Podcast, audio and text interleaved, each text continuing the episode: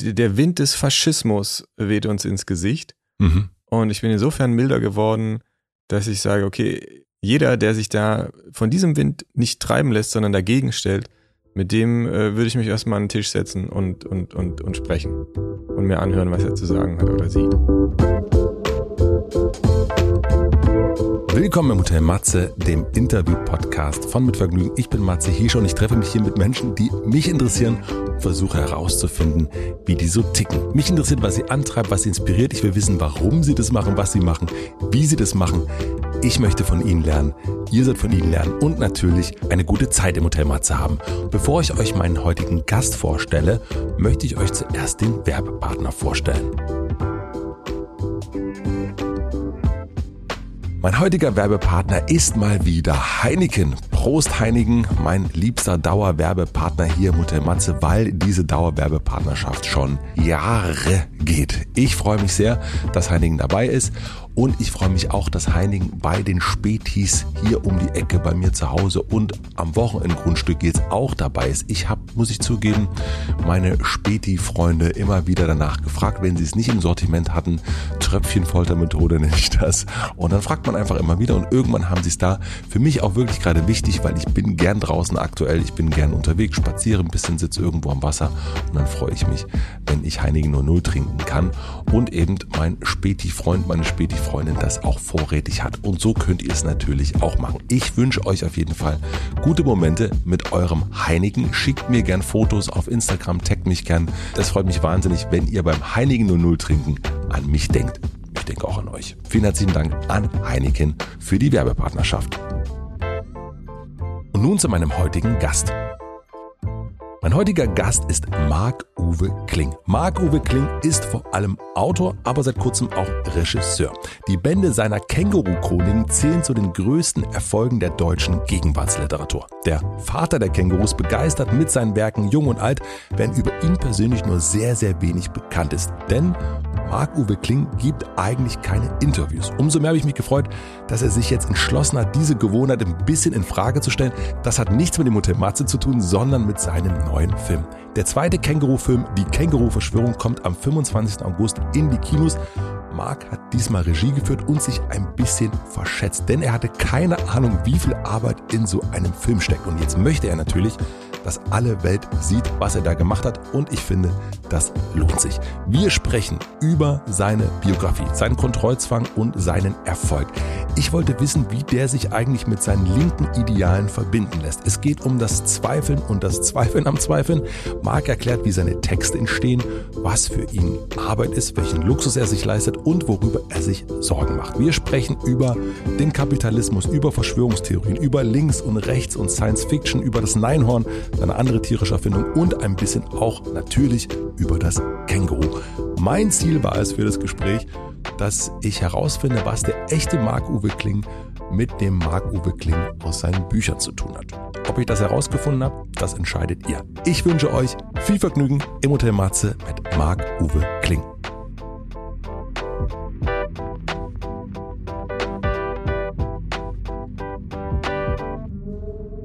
Also das Letzte, was ich tun will, ist die Leute langweilen. Und ich habe immer das Gefühl gehabt, wenn ich am Schreibtisch sitze und mir mit genug Zeit das ausdenke, dann ist das äh, geschliffen und pointiert und hat das richtige Timing. Und äh, deswegen, es ist jetzt hier so ein bisschen Experiment für mich. Ich hoffe, es wird nicht langweilig. Ähm, Ist das eine Art Kontrolle behalten? absolut, total. Okay. Ja, ich bin totaler Kontrollfreak und äh, im, in der Interviewsituation hat natürlich immer die Person, die interviewt, die Kontrolle, weil sie, Findest du das? Ja, na, weil du das äh, im Prinzip schneiden kannst. Ach so. Naja, Also- wir schneiden hier sowieso fast nichts außer. ja gut, da, da, äh, äh, aber du könntest. ah, und würdest dir. Also ich würde sagen, äh, du bist da wahrscheinlich eher auch eine Ausnahmegestalt. Äh, also normalerweise wird ja alles editiert, was ja auch gut ist, ja. weil äh, es ist ja ansonsten immer viel zu lang und und und äh, dann eben im schlimmsten Fall langweilig. Würde es dir denn helfen, wenn wir sagen, wir schneiden das nicht? Nee, um Gottes Willen, schneide, schneide alles raus, was langweilig ist. Schneiden ist das Wichtigste. Ja. Ja, also das war jetzt auch beim Film, also Gottes Willen, wenn wenn in der, ich als alter Atheist sage ich ja Gottes Willen, ähm, das, ähm, wenn du den Film nicht schneiden würdest, also der, der ist immer von, unser Film ist ja, also ich glaube, das ist jetzt auch äh, normal, ist immer kürzer geworden von, Ja. von Fassung zu Fassung und er wird dadurch besser. Also Filme werden dadurch besser, dass man das, was nicht funktioniert hat oder was schlecht war, rausschneidet. Und Mhm. äh, äh, wenn du das Gefühl hast, boah, Alter, hier hat er aber echt mal eine halbe Stunde was super langweiliges erzählt, dann haus raus. Dann schneiden wir das. damit. Okay, gut. Also das, äh, ich, also soll, du sollst dich frei fühlen, äh, quasi. Äh, und ich, äh, ich weiß, dass wie das mit der Kontrolle ist, geht mir ähnlich. Also ich Ich kann ja immer, ich kann ja immer mal wieder sagen, guck mal, das kannst du rausschneiden, wenn ich das Gefühl hatte, das war langweilig. ich hatte äh, hier mal Ferdinand von Schirach und der hat dann ständig, also wirklich im Interview immer, das schneiden wir aber raus. Schneiden wir aber raus. Und ich war irgendwann so, das kann er doch nicht ernst meinen eigentlich, aber es war nicht ganz ernst gemeint. Also von daher ist es Ja. okay. Und hast du es rausgeschnitten? Äh, manche Sachen ja. Ja. Und andere Sachen habe ich ja gedacht, nee, nee. Aber er ist auch wiedergekommen, von daher glaube ich, es war Okay. für ihn am Ende auch, äh, auch in Ordnung. Ich habe mich gefragt, also du bist ja jemand, der die Welt zumindest, was ich wahrnehme, doll beobachtet und eigentlich so am Rand stehst und, und guckst, was da so passiert und dann deine Form gefunden hast, das aufzuschreiben. Mhm. Sorgst du dich sehr um die Welt? Ja, Und hast, kann ich, kann ich glaube ich nicht anders sagen. Also ich meine, gerade heute war in der Tagesschau die Top-Meldung, dass das Bundesamt für Bevölkerungsschutz und Katastrophenhilfe, habe ich auch noch nie davon gehört, Mhm. äh, gesagt hat, dass manche Landstriche in Deutschland nicht mehr besiedelt werden sollten, weil sie einfach von Extremwetterereignissen immer häufiger betroffen sein werden. Und äh, das ist, ja, also ich, wir haben ja diese, diese richtig akuten Krisen wie Corona und äh, Putins Krieg und so. Und dann haben wir diese Slow-Motion-Krise, Mhm. die aber, also mit der Klimakrise, die aber im Endeffekt alles in den Schatten stellen wird. Aber ich habe das Gefühl, weil sie so eine Slow-Motion-Krise ist, äh, denken alle, ja komm, ein bisschen können wir noch so weitermachen wie bisher. Ja, ein Mhm. bisschen machen wir noch so weiter. Und aber irgendwo muss man mal ins Lenkrad greifen und, und umlenken. Wann ist die für dich, also die Klimakrise zum ersten Mal, wann hast du gemerkt, okay, das, das stimmt. Das ist jetzt nicht nur irgendwie äh, Panikmache oder das ist jetzt nicht nur, äh, wie heißt der gleich noch, der Microsoft-Gründer, der immer darüber redet? Ähm, Bill Gates. Bill Gates, genau. Du Ähm, bist auf jeden Fall kein Verschwörungstheoretiker, wenn dir der Name nicht sofort einfällt. ja, das, ist, äh, das stimmt. ja. Ähm, wann hast du das zum ersten Mal gespürt, okay, hier ist, das ist jetzt, äh, das ist jetzt reell? Es gab keinen, keinen großen auslösenden Moment, sondern es ist so graduell immer mehr, oh krass, oh krass. Und das auch noch. Und jetzt haben wir fucking Tornados in Deutschland und der Wald brennt jedes Jahr in Brandenburg und man denkt so, äh, ich habe ein schlechtes Gedächtnis, aber ich glaube, das war früher nicht so. Mhm. Also das heißt, das sind für dich gar nicht unbedingt Medienereignisse, die du da gesehen hast, sondern auch wirklich äh, draußen durch Brandenburg laufen und merken, hier ist es jetzt doch ein bisschen dürr. Ja, alles Mögliche. Also natürlich äh, hat man auch die einschlägigen Dokus damals geguckt und Mhm. so. Äh, ähm, Al Gore. Mhm. Stimmt, ja, ja, ja, ja, klar. Ja. Ich, ich kann mich noch erinnern, dass das äh, Al Gore gegen Bush, da waren so die, der Medientenor war, ja, die wollen ungefähr, ungefähr dasselbe. Ja. Ist eigentlich egal, wer gewinnt. Und wenn man jetzt so zurückdenkt, es war so krass nicht egal. Das war nicht, nee, nee, 0,0. es wäre einfach, die Welt wäre so viel besser, Mhm. wenn Bush nicht Präsident geworden wäre. Ja. Also äh, auf, auf seinen Irakkrieg ja einfach ganz viel von dem riesen Fuck-up, den wir jetzt haben, ist ja irgendwo eine Folge des Irakkriegs. Und dieses Feststellen, okay, das ist jetzt hier doch ein bisschen mehr als früher. Also ne, merken, es ist alles viel, viel mehr. Und das ist jetzt nicht nur, weil ich, wir beide sind ungefähr gleich alt. äh, Ich werde alt und denke, äh, früher war alles besser. Nee, es war wirklich ein bisschen besser. Und gab es Momente, wo du dann Sachen verändert hast, die du persönlich machst? Also hat es irgendwann dein Leben beeinflusst? Ähm, ja, klar, also so, so graduell. Ähm, ich bin jetzt irgendwie seit, weiß ich nicht, wie vielen Jahren Vegetarier.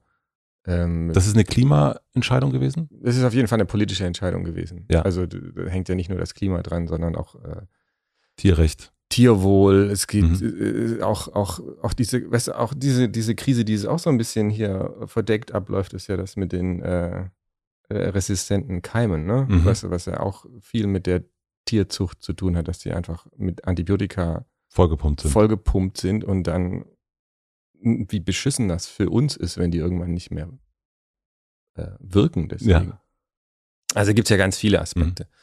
Ähm, aber es war quasi äh, auf jeden Fall äh, eine, eine politische Entscheidung. Ähm, ich glaube aber auch, also und ich fahre irgendwie, wenn es geht, Zug und, und so weiter, bla bla bla. Aber ähm, ich, ich glaube, es darf, der Fokus darf nicht darauf liegen, dass das, dass die Individuen das richten müssen. Ich glaube, es muss da quasi wirklich Richtungsentscheidungen aus der Politik geben, weil die Krise ist viel zu groß. Es ist einfach, ähm, es ist irgendwie unverschämt oder, oder, oder wenn, wenn, wenn man das auf die Individuen abwälzt und sagt, ja, macht ihr mal, ihr müsst euch anders verhalten, dann wird das. Nein, es ist eine große globale Systemkrise und die Politik muss da andere Weichen stellen.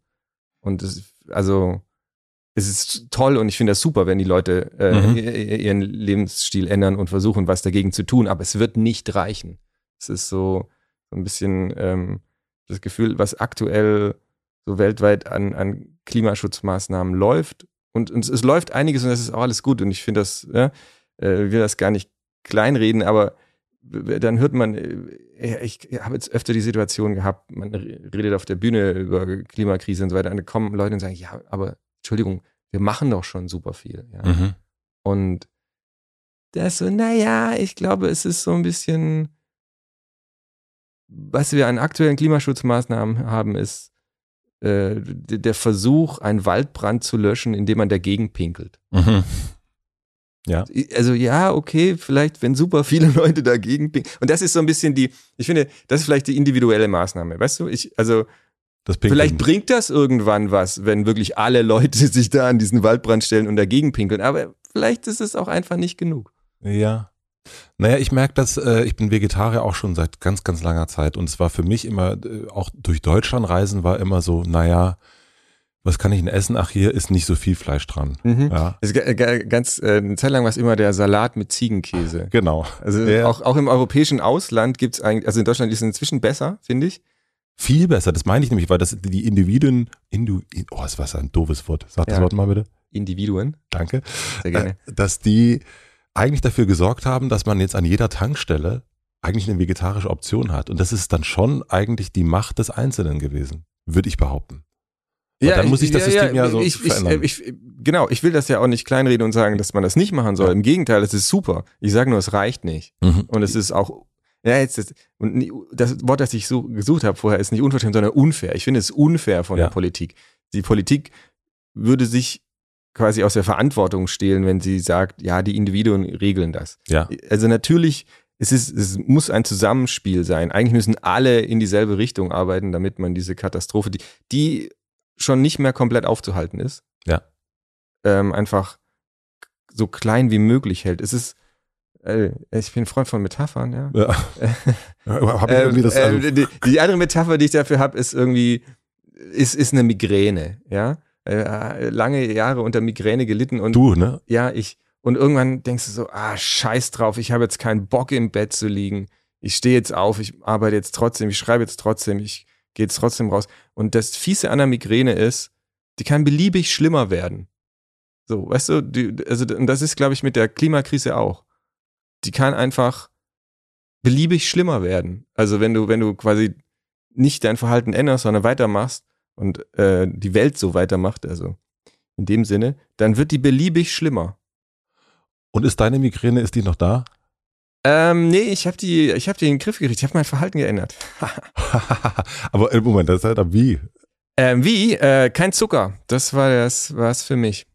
Kein Zucker und dadurch war die Migräne weg. Ja. Abgefahren. Ja. Ähm, kann, kann, ich nur allen empfehlen, also ich, ähm, das mal auszuprobieren. Ich glaube, ja, Migräne ist nicht eine Krankheit, sondern ein. Wenn irgendjemand, wenn, ich glaube, wenn was Gutes jetzt hier aus diesem Podcast rauskommt, dass, dann dass bestimmt fünf bis zehn Leute, die Migräne haben, das mal ausprobieren und denken, geil. Ähm, pass auf, folgendes. Also bei mir ist das so, ich kriege Migräne, wenn ich unterzuckere. Aha. Deswegen muss ich quasi konstant irgendwie, ich darf nicht, ich darf kein Hungerloch kriegen. Aber zusätzlich ist es so, wenn ich überzuckere, also wenn ich dann, dann äh, falle ich halt durch die Insulinausschüttung in den Unterzucker und kriege dafür dadurch Migräne. Das heißt, ich muss immer konstant auf so einem äh, halbsatten Level halten und äh, dann, dann kriege ich keine Migräne. Und Soll ich dir schon mal eine Banane reinlegen? Soll ich dir schon mal eine Banane reinlegen? Vielleicht? Ähm, ja, so, hm? so eine halben Stunde. Halbe Stunde. Banane in einer halben Stunde. Gut, das, das schreibe ich mal auf. Ähm, ich habe dich erst gefragt wenn, das, über die Sorge zum Thema Klimakrise. Ähm, wie beeinflusst die jetzt dein tägliches Leben? Also wie beeinflusst die Sorge dein Leben? Und vielleicht auch also Leben slash Kunst slash Arbeit. Ja, das ist ja bei mir verknüpft und ähm, ich, bin quasi froh, dass ich mich in der Kunst daran abarbeiten kann, weil das, das hilft mir, das zu verarbeiten und eben nicht jetzt äh, panisch zu Hause zu sitzen, sondern und sich nicht total machtlos zu fühlen, weil ohne den Effekt überschätzen zu wollen, ist Kunst natürlich ein Beitrag zum Diskurs und äh, irgendwo muss der gesellschaftliche Diskurs halt noch stärker in die Richtung Aktivismus gehen und äh, dann, wenn man das Gefühl hat, man kann immerhin seinen kleinen Teil dazu beitragen, das, das, das hilft. Ist das für dich ein Beitrag für dich oder für andere?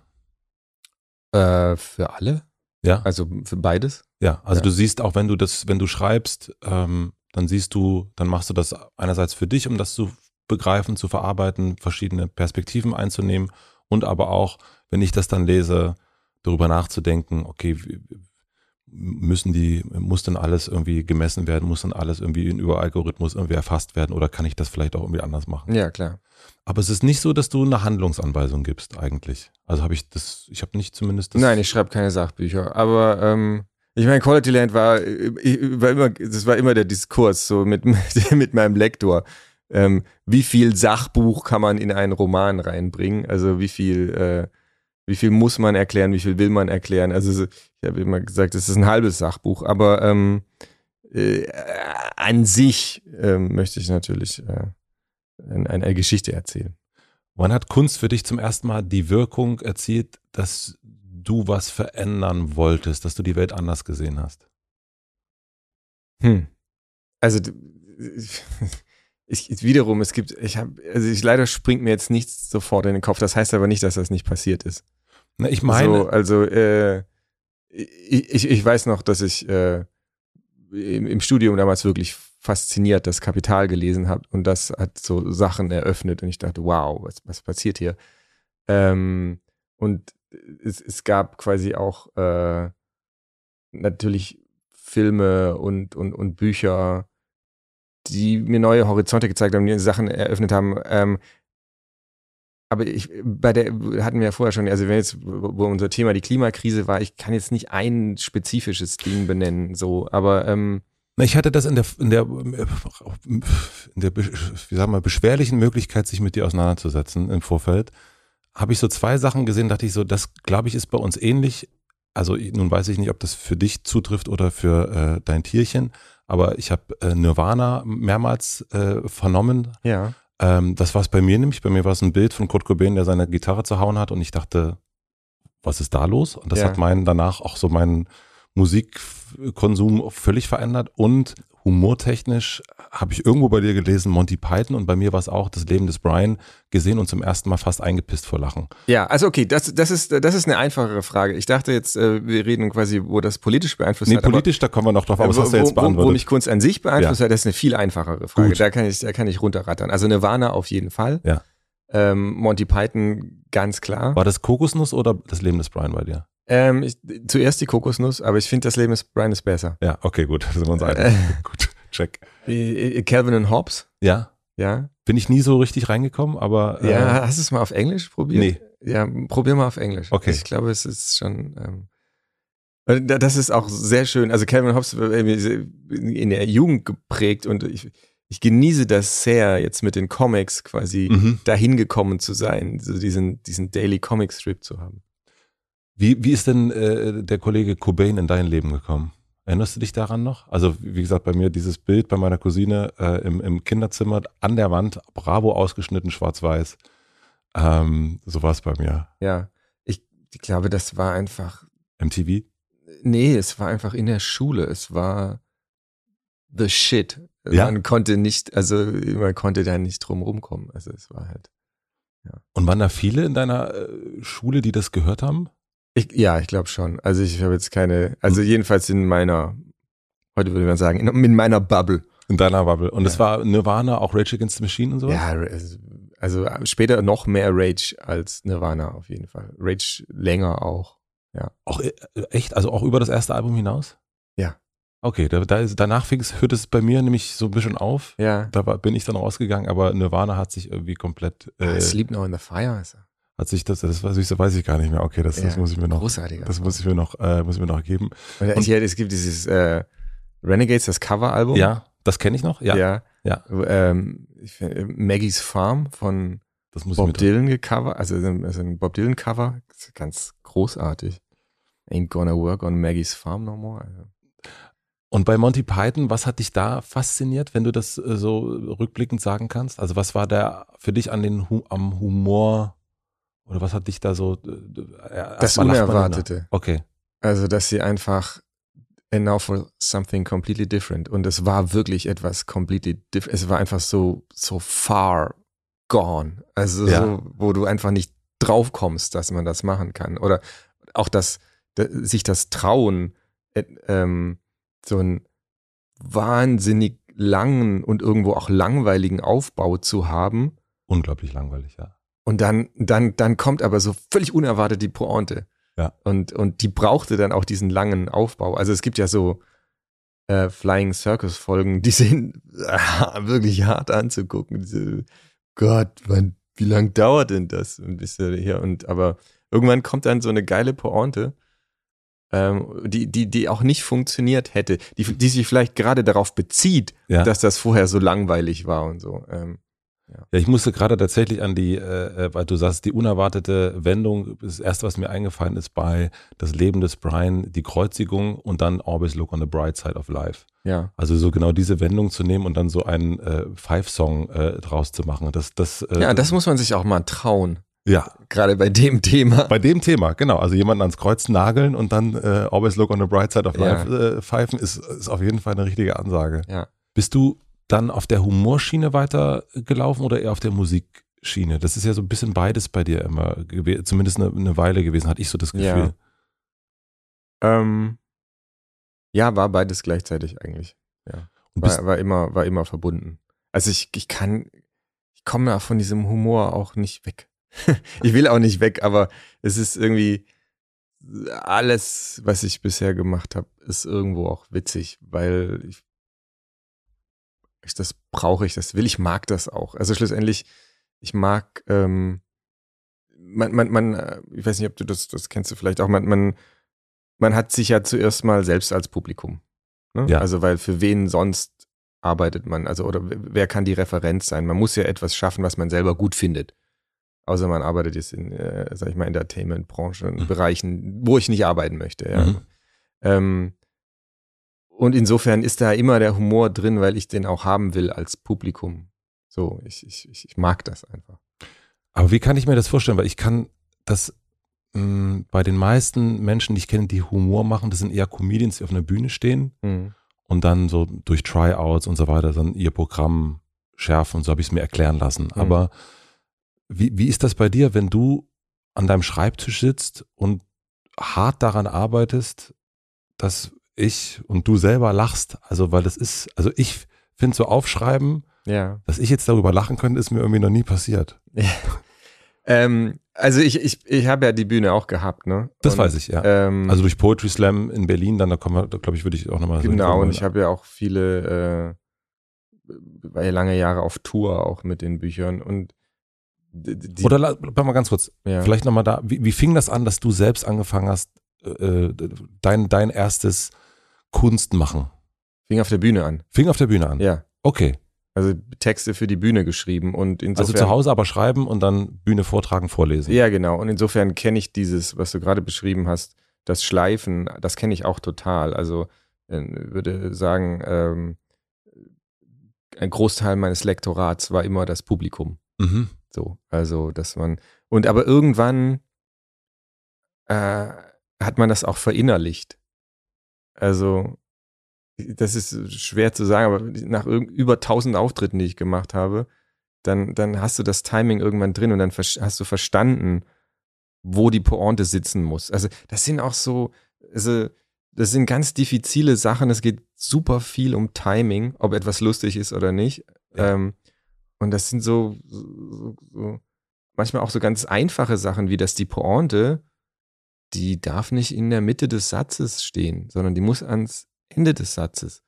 Und wenn die Syntax und die Grammatik was anderes verlangt, drauf geschissen. Mhm. Die Pointe muss ans Ende, weil du brauchst quasi so diese kleine Pause nach der Pointe, um zu verstehen, um lachen zu können. Mhm.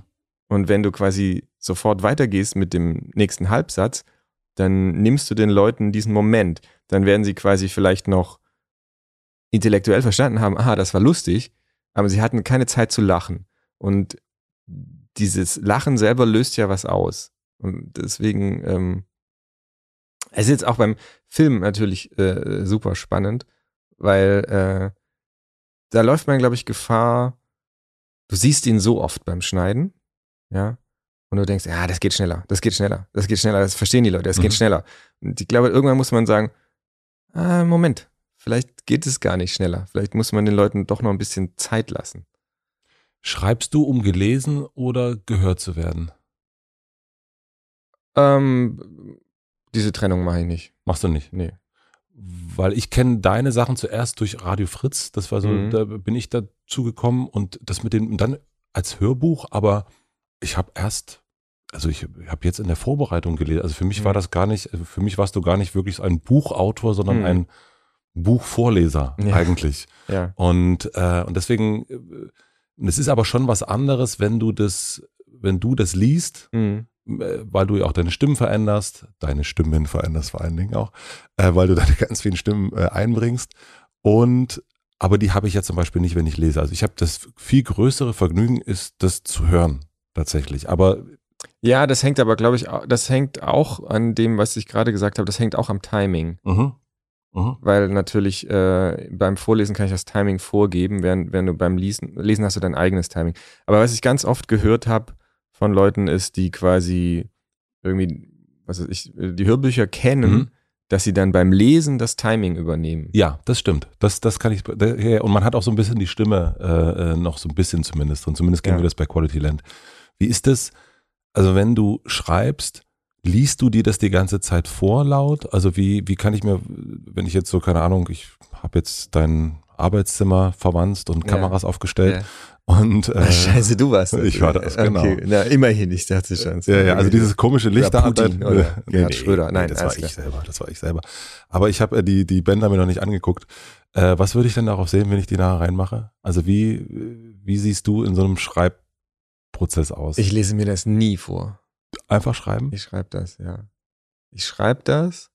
Das, äh, das. Das ist etwas, was ich lernen musste. Ähm, einfach loslegen, einfach schreiben. Also sich, was, was, äh, was dich blockiert ist, wenn du dich hinsetzt und sagst, ich schreibe das jetzt so und dann ist das druckfertig. Mhm.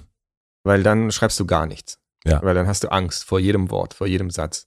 Und so. Und also einfach keine Angst haben, Scheiße zu produzieren. Also ein, einfach drauf loslegen, schreiben.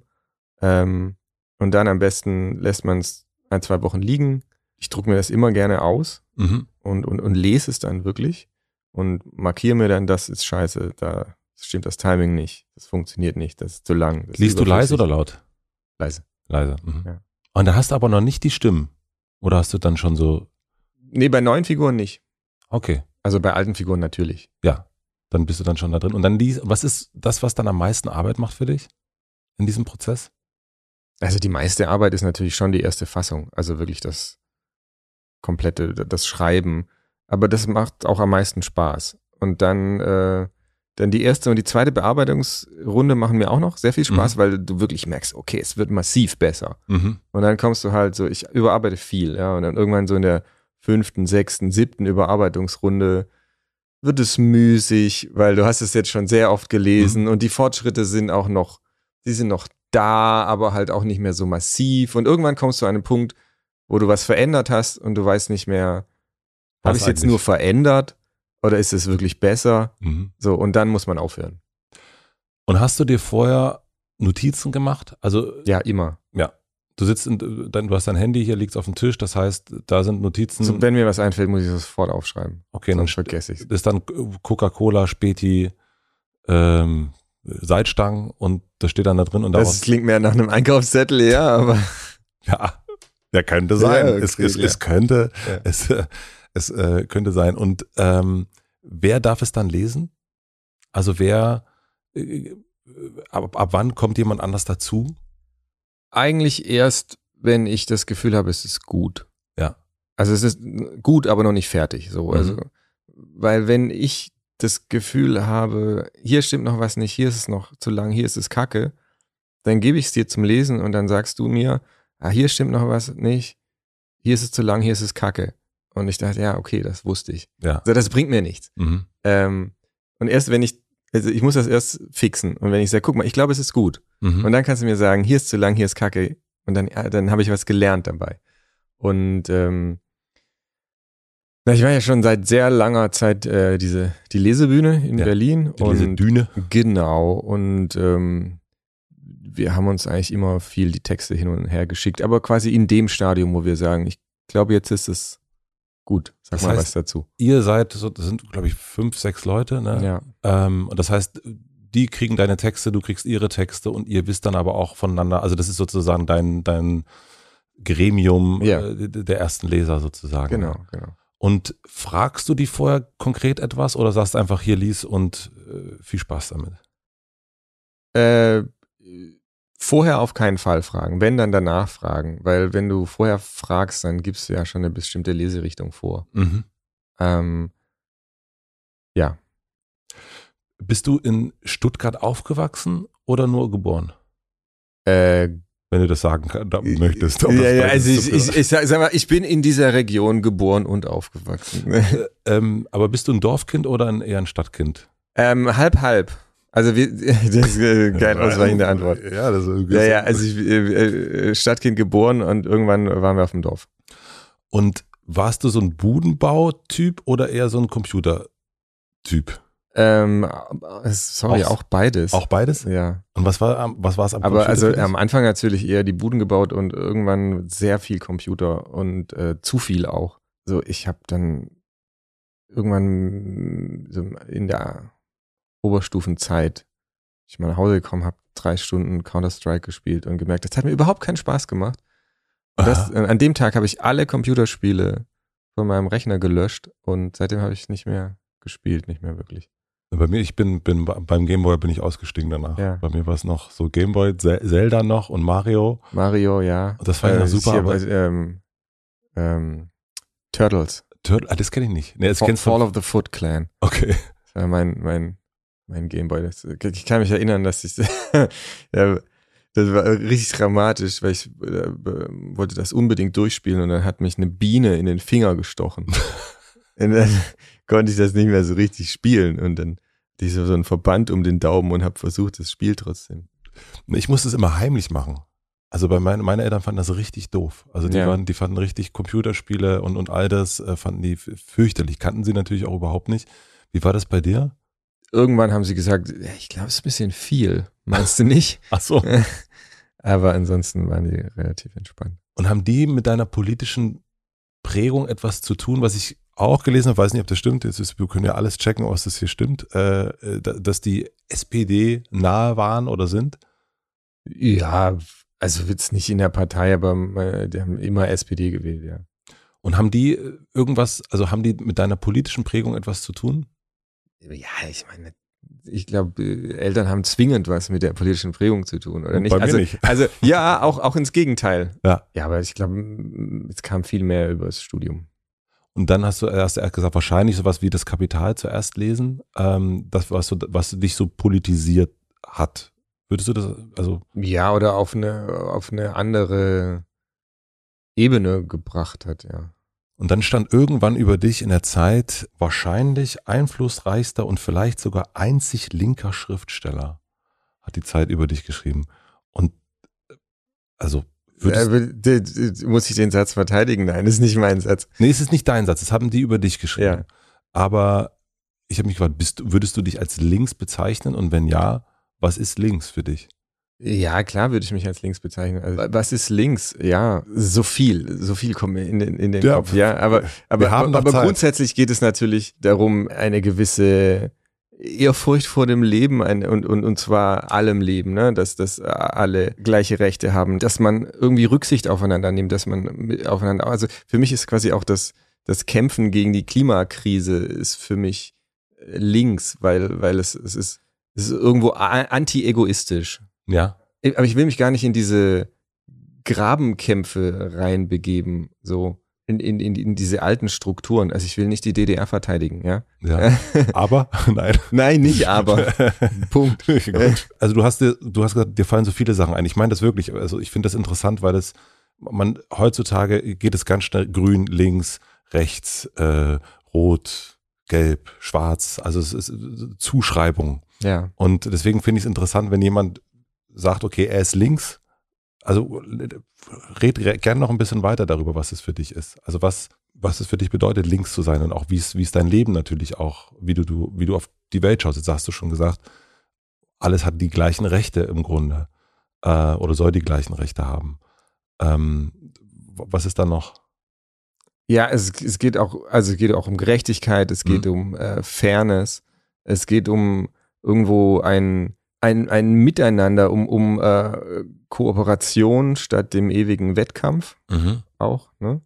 um ein Hinterfragen. Und jetzt muss ich hier sofort quasi aufgrund der äh, äh, vielen Entwicklungen sagen, es geht auch um ein Hinterfragen des Hinterfragens. Ja, mhm. also weil das ist jetzt, was ich irgendwie in den letzten äh, zwei Jahren viel erlebt habe, dass, dass Leute in dieses Verschwörungsgeschwurbel, in dieses Rabbit Hole abrutschen. Und zwar aus allen Richtungen, ne? Mhm. Und, Unbedingt. Ja. Und, äh, und ich, ich kenne das auch von, von Leuten, die sich als links bezeichnen, die dann quasi anfangen, irgendwelchen Blödsinn über 9-11 zu erzählen. Ähm, und wo ich mir dann immer, ich, und das kommt quasi aus einem äh, Hinterfragen von Autorität. Was ja. erstmal grundsätzlich gut ist, was, was ich quasi sagen würde, das gehört auch äh, zum Linkssein dazu, ist Hinterfragen von Autorität. Ähm, und das ist auch gut und richtig. Also, ne, also wenn, wenn in der, in der Tagesschau stand letztens, weiß nicht, ob du das gelesen hast, dass äh, Putin Kampfdelfine ausbildet, wo ich so dachte, hm, ja, maybe, aber, maybe aber vielleicht auch nicht. Ich weiß nicht, Leute, wirklich. Und ähm, das habe ich nicht gelesen, das ist ja großartig, aber. Ja, ähm, und was dann aber manchmal, was bei den Leuten, die quasi dann in, in, in den Kaninchenbau verschwinden, fehlt, ist das Hinterfragen des Hinterfragens, also das Zweifeln am Zweifeln, die Skepsis der Skepsis gegenüber. So ist ja schön und gut, dass man irgendwie nicht alles glaubt, was in Spiegel und Tagesschau steht, aber warum glaubt man dann unhinterfragt, was Russia Today erzählt oder was man auf Facebook gelesen hat oder was einem irgendein Typ äh, in, auf Telegram verzapft? Also äh, da, da, da, da das, das das finde ich einen interessanten Bruch. Ähm, da, hatte ich letztens in der, in der S-Bahn so, so, so, ein wirklich irgendwie aus der Zeit gefallenes Erlebnis, ähm, wo man denkt, das hätte vor zwei Jahren passieren müssen. Aber also es gab einen Streit um Maske auf oder nicht, ja, ja. zwischen einem älteren Mann und einer jüngeren Frau. Der ältere Mann hatte die Maske auf, sie nicht. Ähm, und sie sagte dann irgendwann zu ihm, sie glauben ja wohl auch alles, was man ihnen erzählt. Und das fand ich total interessant, weil sie ja offensichtlich ihre Informationen sich auch nicht ausgedacht hat, ja. sondern sie hat sie auch irgend von irgendjemand erzählt bekommen und glaubt das. Ja. Aber das wird nicht hinterfragt. Ja.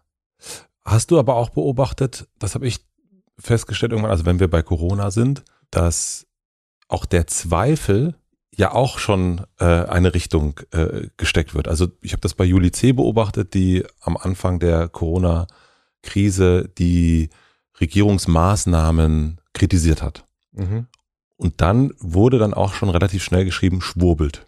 Mhm. Also, dass der Zweifel wurde dann auch plötzlich in so einen, in so, auch in ein Lager gesteckt. Ähm, und da dachte ich irgendwann, das ist echt krass kompliziert. Also, das ist, also so, wenn man, wenn ich sage, na, ich bin mir nicht so sicher, ob das stimmt mit den Delfinen, dass auch das für manche Menschen wirken kann, also wenn es jetzt, stell dir vor, es wäre jetzt nicht Putin, da ist es ein bisschen was einfacher, aber stell dir vor, es ist ähm, es ist Zelensky. Wir würden jetzt sagen, Zelensky hat jetzt äh, Delfine, die, weil es sind nicht mehr genügend Menschen Good da. for him. genau, und dann äh, hat nicht mehr genügend Leute, die dafür kämpfen und wir haben jetzt Delfine und du sagst, äh, da bin ich mir jetzt nicht so sicher. Ähm, ist auch wirklich mit den Delfinen echt ein schwieriges Beispiel. Ich, mit Delfinen sind schwierig. Äh, Corona ist ein besseres Beispiel. Corona ist ein besseres Beispiel. Aber der Zweifel an den Maßnahmen, dass das schon quasi ein, ein Leugnen ist, dass das schon ein Querdenken, ein Schwurbeln sein kann. Kannst du mir noch folgen? Es ist wirklich kompliziert. Ja, ja, ich kann dir folgen. Ähm, also hast du, beobachtest du sowas auch? Ja, also ich beobachte auf jeden Fall, dass äh, Differenzieren äh, zu, zu selten benutzt wird. Also dass wirklich die Leute zu schnell in verschiedene Schubladen gesteckt werden. Und ich glaube, ich war da auch gerne mit dabei. Und es ist so ein bisschen was, was ich versuche, äh, was ich über diese Jahre, diese komische zwei Jahre hier gelernt habe, das äh, weniger zu machen. Das ist mal ähm, zuzuhören und zu gucken und also und zu differenzieren einfach, zu sagen, ja, ähm, man kann diese die Effektivität von verschiedenen Maßnahmen kritisieren, ohne zu, äh, da, dadurch de, die Gefährlichkeit des Virus zu leugnen. So ähm, und ich glaube, es waren alle einfach sehr, sehr aufgeregt, äh, irgendwo auch zurecht. Mhm. Und äh, es war sehr emotional und ich glaube, wir müssen das jetzt alles mal ein bisschen runterkochen und äh, gucken, was, was, also alle waren davon überfordert. Und ich glaube, das ist so ein bisschen, was in dieser Verschwörungsszene auch zu wenig äh, rezipiert wird, was das natürlich auch die Leute in der Regierungsverantwortung, die waren heillos überfordert. Die wussten nicht, was sie tun sollen. So, und das, und, und das ist halt auch, auch. eine, mhm. und ich bin, ich bin ja, ich bin ja super froh. Ich war eigentlich, war ich hauptsächlich sehr froh, kein Politiker zu sein in der Zeit. Weil ich wollte einfach nicht in diesem, es ist einfach ein, ein Kack-Dilemma. Also wirklich ein Dilemma, wo jede Entscheidung scheiße ist. So, und, und ganz sicher sind wir nicht auf dem besten Weg dadurch manövriert. Mhm. So, aber auch nicht auf dem schlechtesten. Weißt du, und es, also ich, und, ah, was ja auch so ein bisschen, was ich andererseits so ein bisschen unterschätzt finde, ist halt, vielleicht habe ich auch deswegen wenig Interviews gegeben, ist äh, die, zu sagen, ey, wisst ihr was, Leute? Ich weiß es weiß, Ich weiß ich, woher soll ich denn das wissen? Mhm. So, also, und das hatte ich jetzt irgendwie mit diesen ganzen offenen Briefen da, äh, Waffen oder nicht. Ja, mein Bauchgefühl sagt, ja, alle Waffen die, hinschicken, die geht, ja, das ist eine richtig üble Nummer, was Putin da abzieht. Wenn er dann irgendwann Atombomben wirft, dann war es vielleicht doch falsch. Woher soll ich denn das wissen? Also ich, deswegen sage ich einfach nichts dazu, weil it's not my area of expertise. Was ich kann, ist, äh, ich kann äh, lustige Metaphern bauen. So, wenn irgendjemand Interesse daran hat, wenn jemand einen Weg findet, wie man Putin durch lustige Metaphern besiegen kann, dann soll er sich bei mir melden und ich bin total dabei. Wir machen eine klitzekleine Pause für die Werbepartner der Folge. Mein heutiger Werbepartner ist die Deutsche Telekom. Mit ihrer Kampagne Dabei gegen Hass im Netz und ihren Initiativen zur Förderung von Medienkompetenz macht sich die Telekom stark für ein Netz, in dem alle respektvoll miteinander umgehen. Wir verbringen ja täglich viele, viele Stunden online und dabei geht es nicht nur nett und wertschätzend zu, es wird gehasst, diffamiert, ausgegrenzt.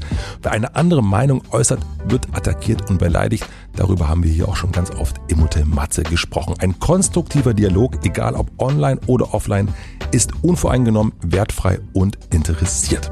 Die Telekom ist überzeugt und ich auch. Meinungsverschiedenheiten sind inspirierend, wenn man es richtig macht. Als einer der führenden Telekommunikationsanbieter will die Telekom nicht nur Menschen verbinden, sie nimmt auch ihre gesellschaftliche Verantwortung sehr ernst, indem sie Menschen im Umgang mit digitalen Medien sensibilisieren, befähigen und ermutigen will, demokratische Werte zu leben. Wer mehr dazu erfahren und lernen möchte, den empfehle ich telekom.com slash gegen Hass im Netz. telekom.com slash gegen Hass im Netz. Da erfahrt ihr mehr dazu. Den Link packe ich aber natürlich auch in die Shownotes. Vielen Dank an meinen Werbepartner, die Deutsche Telekom, für die Unterstützung. Mein heutiger Werbepartner ist Bookbeat. Mit Bookbeat könnt ihr so viele verschiedene Bücher anhören und lesen, auch als E-Book, wie ihr möchtet. Und habt rund um die Uhr eine riesige Auswahl an Büchern. Das gilt natürlich auch für Reihen. Und die könnt ihr abonnieren. Das heißt, ihr erhaltet jedes Mal eine Push-Benachrichtigung, wenn ein neues Buch in der Serie erscheint. Und natürlich passt mein heutiger Gast sehr, sehr gut dazu, denn er ist der Meister der Reihen und natürlich sind die Känguru-Chroniken oder auch Quality Land auf Bookbeat zum Hören. Und das macht wahnsinnig Spaß. Ich habe mir das nochmal in der Vorbereitung gegeben. Marc Uwe ist, glaube ich, der beste Vorleser, den man sich vorstellen kann. Und deswegen sind seine Bücher auch so beliebt bei Hörbuchfans. Ihr könnt jetzt auch direkt mal reinhören, denn ihr könnt jetzt Bookbeat zwei ganze Monate kostenlos testen und so viele Hörbücher anhören, wie ihr möchtet. Einfach auf bookbeat.de slash hotematze gehen und los geht's mit allen Büchern von Marc-Uwe Kling. Den Link findet ihr natürlich wie immer in den Shownotes. Vielen Dank an meinen Werbepartner Bookbeat für die Unterstützung. Und nun zurück zur Folge. Das Hinterfragen des Hinterfragens. Mhm. Also das, du findest wichtig, dass man das Hinterfragen hinterfragt. Habe ich das richtig verstanden? Ja, auf jeden also in der aktuellen Situation auch das, ja. Weil uns das so viel Zeit kostet? Was denn? Also das Hinterfragen, also wenn, wenn ich das hinterfrage, also nee, Moment, das Hinterfragen des Hinterfragens, das ist aber wirklich äh, auch, auch äh, mein, mein morgendlicher Kopf. Also würdest du sagen, dass man auch mal weniger hinterfragen soll oder eher mehr hinterfragen soll? Das Hinterfragen. Wenn jetzt noch Also- jemand da Also ist. ein Satz gebaut, in dem sehr oft das Wort hinterfragen vorkam. Sehr Ähm, gut. Helfen Sie mir raus. Ja, es ist eh, also eher mehr, aber es geht quasi darum, äh, auch den, also quasi nicht zu sagen, die Regierung will uns Böses und sie ist von der Pharmaindustrie gekauft, äh, weil, weil sie Scheiße baut, sondern zu, auch zu sagen, ja, könnte sein, aber vielleicht sind sie auch einfach heillos überfordert und wissen nicht, was sie tun sollen. So, also nicht so viel, nicht, ständ, nicht das ständige Hinterfragen. Und das meinst du auch, da sind wir Nein, nein, nein, hergekommen. nein, nein, nein, nein. Ich, ich, ich, ich, du- du- du- die- die- man soll das schon hinterfragen, aber man muss dann quasi auch äh, hinterfragen, ob das, ob man jetzt zu weit gegangen ist in seinem Zweifel. Ne? Also ob, ob es nicht einfach auch andere Gründe gibt, außer sinistre, finstere Motive von dunklen Machenschaften und so. Also es, es ist quasi, mh, also ich weiß nicht, ob du Dopesick geguckt hast. Nein, So. erzähl, erklär mir. Äh, Dopesick äh, ist ja eine, eine, eine aktuelle Serie und es geht äh, um diesen äh, Oxycontin, also um diesen äh, Schmerzmittel, ähm, Opiate, wirklich Skandal in den USA, was da passiert ist. Mhm. Also das, ich, mir war das in dem Ausmaß nicht klar, dass da Hunderttausende von Leuten quasi wissentlich opiumsüchtig gemacht worden sind. Das ist die, die größte Suchtkrise in den USA. Und dahinter stecken äh, Pharmakonzerne. Mhm. So. Das heißt aber nicht, dass alle Pharmakonzerne immer so eine Scheiße bauen. Also weißt du, Mhm. so, es ist halt einfach fucking complicated. Es ist halt, das ist so das, das ist etwas, glaube ich, warum Leute dann gerne in so eine Verschwörungstheorie fliehen, weil die halt eine einfache Erklärung bietet, ein einfaches Erklärungsmuster und sagt, die sind schuld, die sind böse, die machen das. Und man sucht halt nach so einem, äh, ich glaube, es ist, man will es ja verstehen und da hilft so ein einfaches Erklärungsmuster. Die Wahrheit ist aber meistens einfach so ein super komplexes Netz aus Verflechtungen für den Einzelnen kaum zu durchschauen ist. Ich glaube ja, dass wir alle irgendwie verblendet sind. In, also man, nur weiß man ja nicht, wo, an welcher Stelle und Mhm. wie dolle das ist. Äh, Und da fängt ja dann irgendwann ab einem gewissen Punkt auch an, das äh, fangen Verschwörungstheorien ja irgendwann auch an. Ähm, wie sorgst du für deine, für eine, für eine klare Sicht, für eine, für eine klarere Scheibe? Also woher weißt du, dass das, was du siehst, dass das stimmt? Also das weiß ich natürlich nicht, aber immerhin weiß ich, dass ich das nicht weiß. Okay. Mhm. Das ist schon wieder quasi äh, äh, das Hinterfragen des Hinterfragens, der Zweifel am Zweifel. Also so quasi, ähm, ja, man, man, man manövriert sich da durch. So, vielleicht wären wir doch alle von Echsenmenschen beherrscht, dann muss ich irgendwann sagen, ey, sorry, ich habe ich nicht kommen sehen. Wirklich, ich, ich bin ganz ehrlich davon überzeugt, Echsenmenschen Bullshit. Ja. Warum hält sich das aber so sehr daran auf? Man könnte ja auch sagen, weißt du was, es gibt ein paar Leute, die glauben, dass die Erde flach ist, es gibt ein paar Leute, die glauben, es, es gibt Echsenmenschen und es gibt ein paar Menschen, die glauben, wir sind alle geschippt. Dann könnte man ja sagen, naja, weißt du, es ist, ja, glaubst du halt dran, stört mich auch nicht weiter, wenn du es glaubst. Ähm, warum oder wie, wo fängt es für dich an, gefährlich zu werden? Ähm, Naja, das, das, das fängt an gefährlich zu werden, wenn das nicht mehr irgendwelche Nischen sind, die da vor, vor sich hin brodeln, sondern wenn die Leute das US-Kapitol stürmen und Mhm. quasi äh, der, der, der, der blödsinnigen äh, Theorie anhängen, dass die Wahl gestohlen wurde. Und also das ähm, und, und es ist, glaube ich, kein, kein Wunder, dass Verschwörungserzählungen die Leute gerne nach rechts rücken und zwar auch wirklich an den hart rechten Rand. Und das hängt mit dem zusammen, was ich gerade gesagt habe, dass Verschwörungserzählungen oft ein monokausales Erklärungsmuster haben und quasi einen Sündenbock. Mhm. So, und das ist irgendwie eine rechte Denke, ne? Der Sündenbock, die da oben. Die Zum da Beispiel. oben und das ist dann, das, die da oben sind dann auch ganz schnell einfach nur äh, ein Euphemismus für die Juden oder äh, äh, ja. Also, Also weil das, das sind, also du kannst ja, ähm, also das, das rutscht so schnell in den Antisemitismus, sowas. wobei ich, also bei den, bei diesen Verschwörungstheorien, also wenn man sich zum Beispiel anguckt, was sind so Verschwörungstheorien, dann ist ja eben genau das, also was da zuerst genannt wird oder häufig sind eben Echsenmenschen oder sind äh, ist, ist Flat Earth und so weiter und so fort. Und da denke ich immer, ich, es wirkt für mich so harmlos an der Stelle. Und aber natürlich ist es was ganz anderes, wenn jemand sagt, hier wurde eine Wahl betrogen. Mhm. Und dann äh, gehen wir dahin. Und das ist für mich ein bisschen an den Verschwörungserzählungen manchmal so ein bisschen, denke ich so, naja, es, das macht es so albern oder auch vielleicht zu klein, obwohl es eigentlich viel größer ist. Und die Beispiele, die genutzt werden, sind eigentlich so, ja, meine Güte. Also, du glaubst halt, dass die Erde flach ist. Also mich, mich stört's nicht, wenn du es glaubst. Aber mich stört's schon, wenn du das Kapitol, Kapitol stürmst. Ja. Ähm, ja, klar, es gibt total alberne Verschwörungstheorien. Ähm, aber, aber diese, diese Weltverschwörung, ja, die irgendwo quasi oft mitschwingt und, und die dann oft auch dazukommt, ne? Also, das ist ja so, viele Leute bleiben, also wenn du erstmal anfängst, da kommen wir wieder mit diesem Zweifel am Zweifel. Wenn du erstmal glaubst, dass die Erde flach ist und dass sich die Regierung anlügt, dann ist es ein kleiner Schritt zu, die Regierung lügt die ganze Zeit. Mhm. Und dann, also weißt du, das ist schon auch so ein, insofern darf man das, glaube ich, auch nicht total verharmlosen. Okay, weil das eine Einstiegsdroge. Ja, ja Äh, genau. Dann, du verlässt halt quasi äh, irgendwo, du lässt die Prämissen, auf der die Gesellschaft gebaut ist, hinter dir Ja.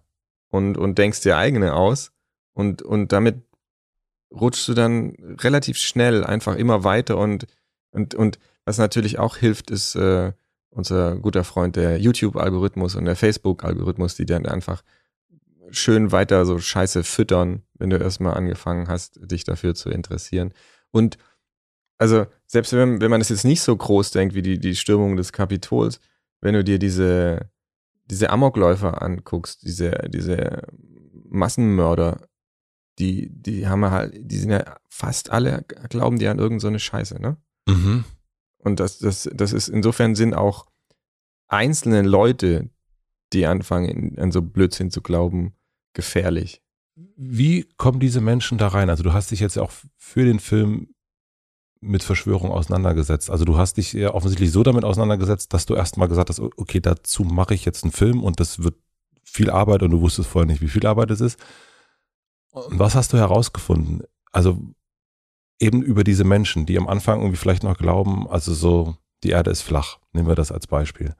Also wie rutscht das, äh, wie fängt das an, äh, dass du da reinrutschst in diesen, in diese Rabbit Hole? Mhm.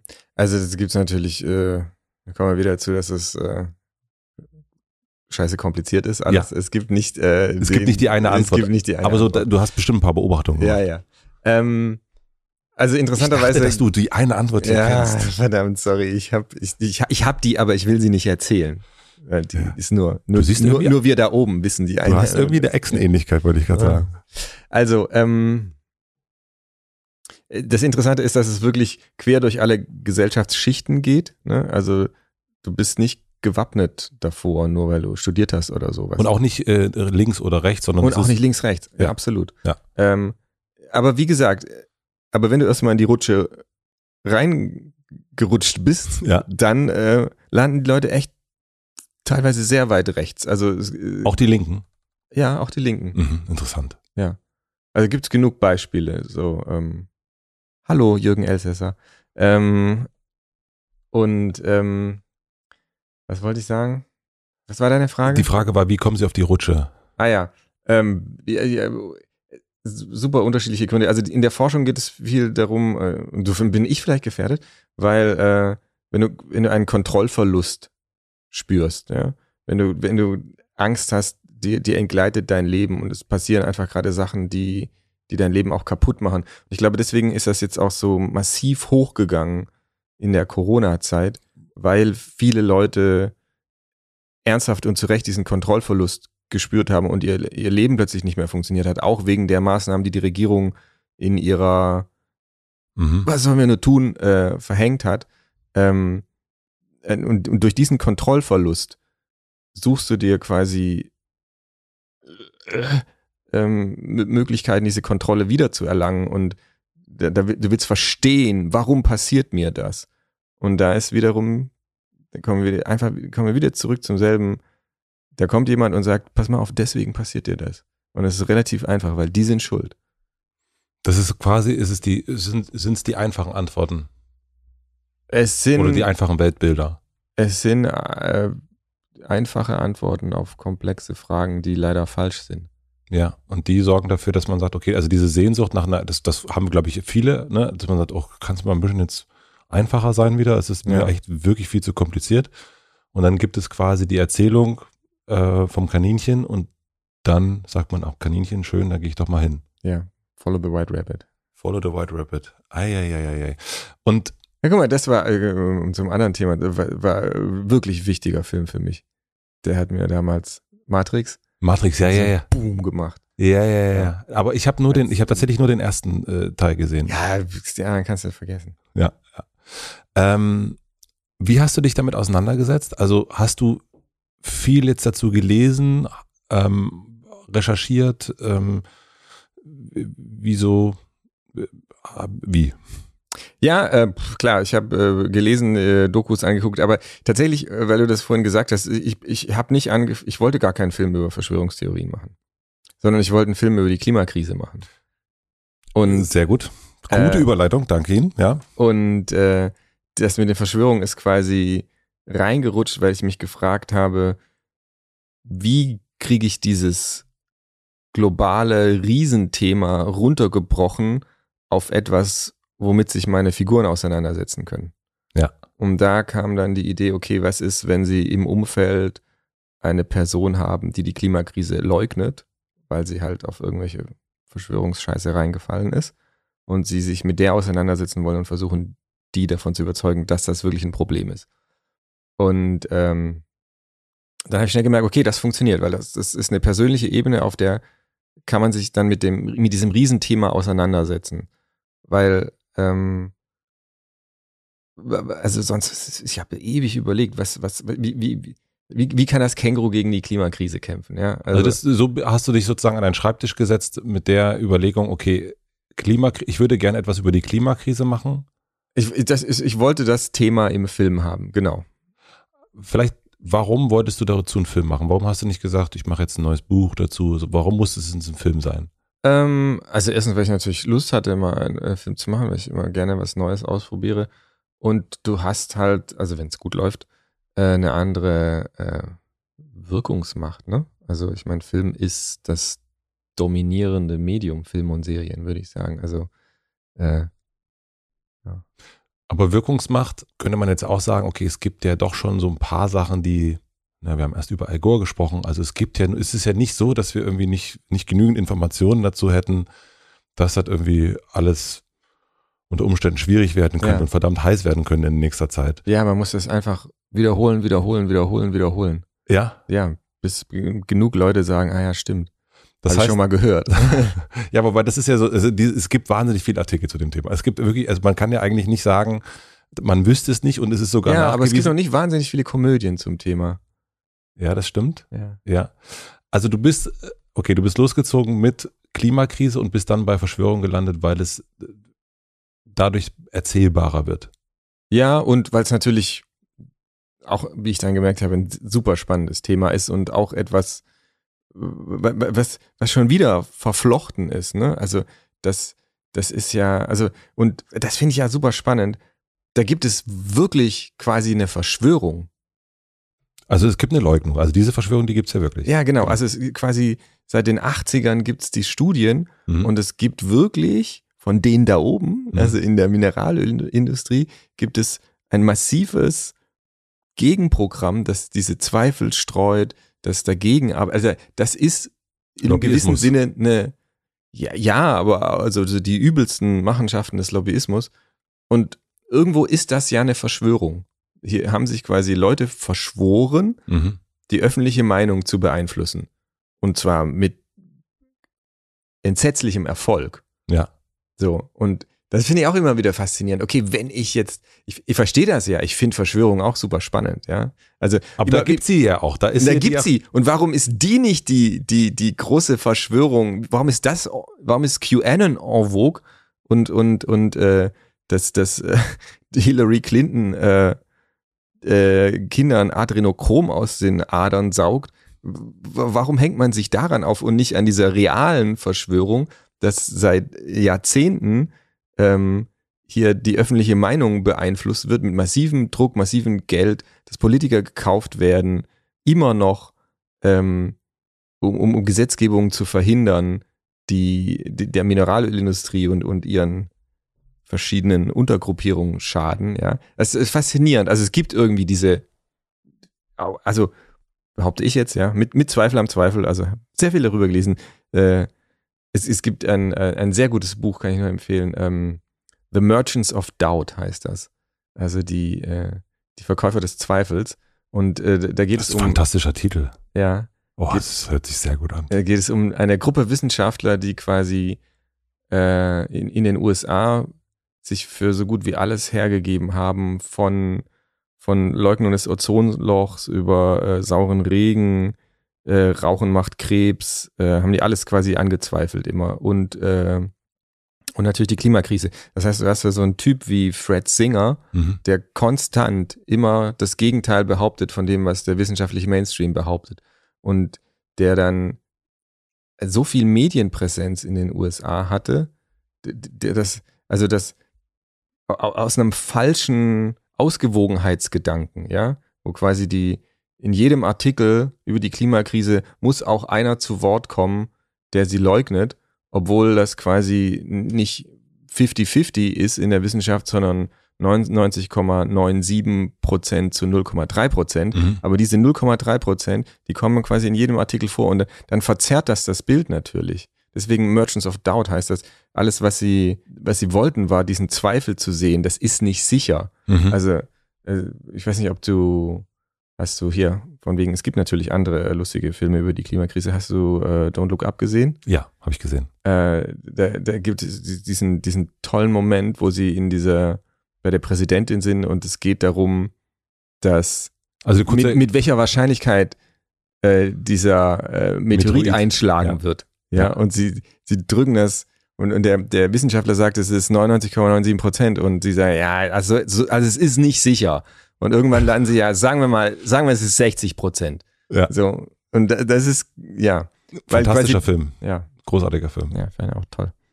Hast du dir auch äh, vorgestellt, dass wenn es mal so weit kommt, dass du dann dieses Essen am Ende haben wirst, dass es bei dir genauso wird?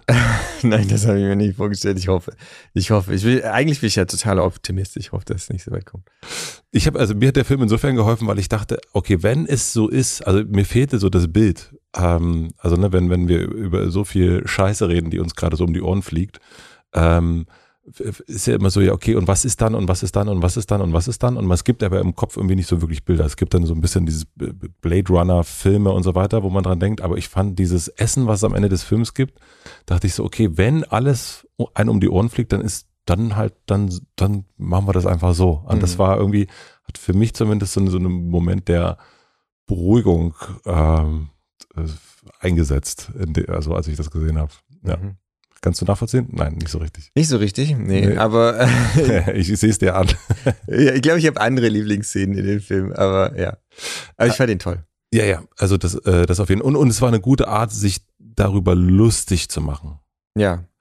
merkst du, dass du mit deiner Kun ich fand, ich fand auch, ich weiß nicht, ob du das verfolgt hast, ich fand auch interessant in der Berichterstattung über den Film hatte ich das Gefühl, dass viele der Methoden oder der Probleme, die der Film thematisiert und kritisiert, in der Berichterstattung zu sehen waren. Das habe ich nicht also mitbekommen. Also, also das, also einfach dieses Missing the Point. Ja. Also sich so, also was weiß ich, wenn, wenn, äh, wenn, wenn Greta äh, zu einer Klimakonferenz mhm. mit dem Boot fährt, dass dann alle darüber schreiben, dass sie jetzt mit dem Boot hinfährt und denken so, ja, whatever. Ja.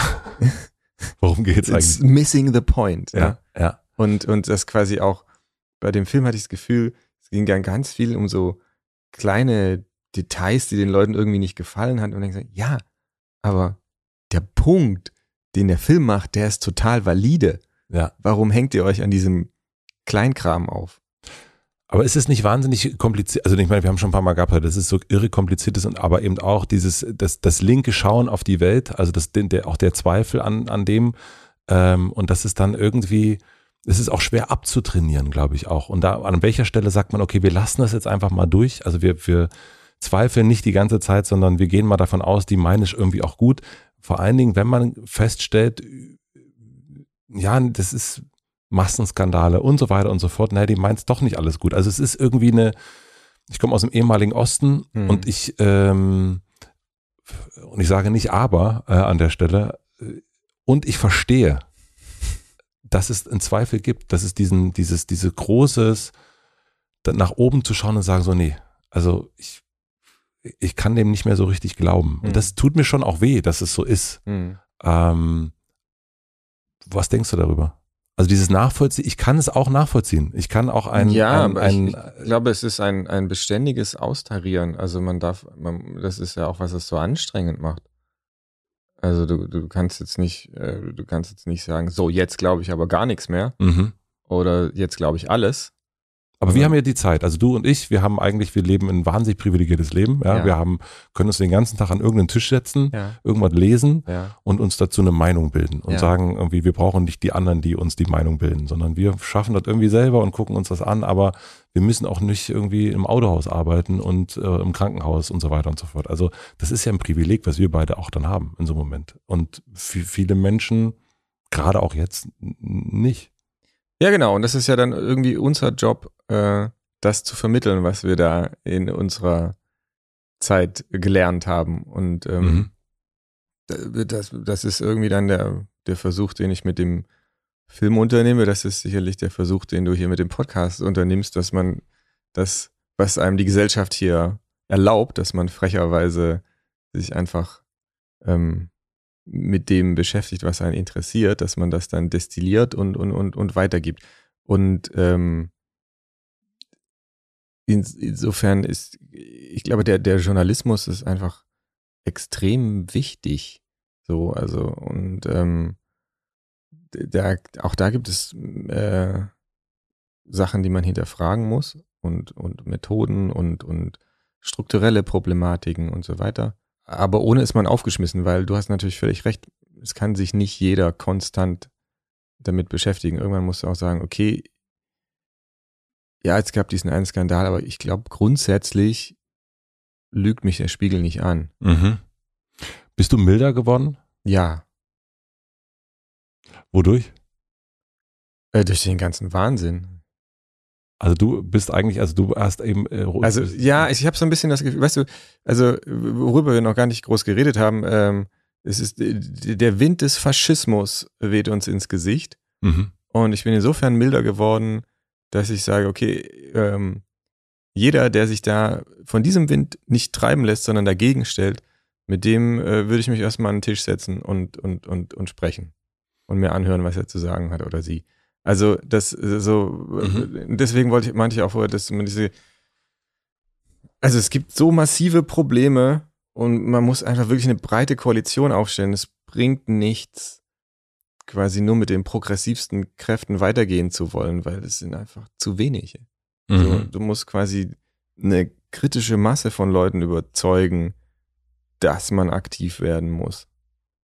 Dass, dass, dass, also dass es es gibt ja äh, über einen ganz tollen Podcast, ja. Mhm. Äh, The Fall of Civilizations, kann ich nur empfehlen. Und in jeder Folge behandelt er eine äh, andere Hochkultur, die untergegangen ist Mhm. Und ähm, die Gründe dafür. Mhm. Und es sind immer wieder dieselben Gründe. Das eine ist äh, eine Seuche, also Mhm. eine Pandemie. Äh, das andere ist neue Technologien, die Mhm. quasi disruptiv sind. Äh, dann gibt es ähm, zu hohe Einkommensunterschiede, also quasi eine ungerechte Gesellschaft, die Mhm. quasi in sich implodiert.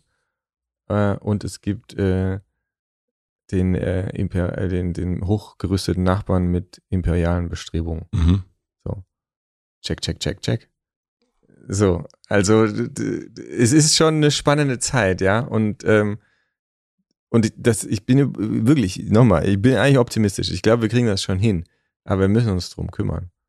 Ich habe gestern gelesen im, im Tagesspiegel ein Interview mit Nancy Fraser, das ist eine ähm, Philosophin, und die sagte eben auch, das ist eindeutig, also die Punkte, die du jetzt genannt hast, nannte sie nämlich auch, äh, dass, dass äh, der neoliberale Kapitalismus, dass der, es ist it's gone. Also es ist gar keine Frage, der wird jetzt, der, der kommt zum Ende. Das ist, äh, das ist ausgemachte Sache. Das Problem ist, Ja, ist, die- ist, ist quasi die Frage, äh, what's, Komm. what's next? naja, die, naja, ist auch die Frage, wie er zum Ende kommt. Also kommt er durch die Katastrophe zum Ende Mhm. Oder kommt er durch Umdenken zum Ende? Ja. So, und ich wäre stark für Letzteres. Ja, ich auch. Da sind wir, da sind wir uns einig Ja, auf jeden klar. Fall. Was glaubst du, was aber, also Künstler, Künstlerinnen können ja, haben ja auch so ein bisschen die, äh, die, die seltene Fähigkeit, doch ein bisschen in die Zukunft zu gucken. Also ich habe das in diesem Jahr äh, irrsinnigerweise fand ich äh, deutlich durch das Album von Tokotronic. Das heißt Nie wieder Krieg.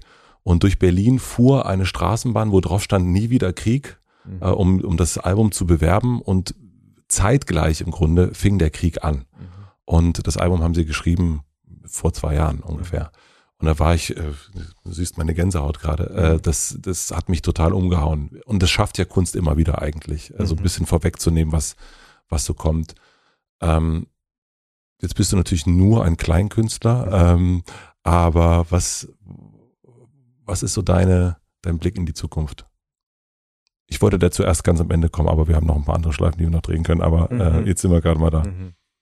Ähm, also, wenn das gelingt, und das gelingt wahrscheinlich genauso häufig nicht, nur fällt das einem dann nicht auf, Mhm. ähm, dann liegt es natürlich an dem, was du gerade gesagt hast, dass man eben die Zeit hat, sich mit diesen Trends zu beschäftigen und die, ähm, diese Trends sind ja schon da, man, man, man, man, man sieht ja, wohin das läuft. Trotzdem, ähm, also niemand kann die Zukunft vorhersagen. Also es, es läuft. Nee, das ist ja vollkommen klar. Ja, Also So, wir reden also- über ein Spüren. ja. Also so ein, ein, ein künstlerisches Erspüren. ja. Früher oder später müssen wir uns mit künstlicher Intelligenz auseinandersetzen und äh, was, was, was wir davon erwarten, was wir, wie wir quasi die Schwierigkeiten, die damit kommen, äh, vermeiden. Wir, ich meine, also die, die Klimakrise wird kommen und es wird massiv werden. Also jetzt schon. Selbst wenn wir jetzt komplett umdenken würden, Mhm. wird es massiv werden.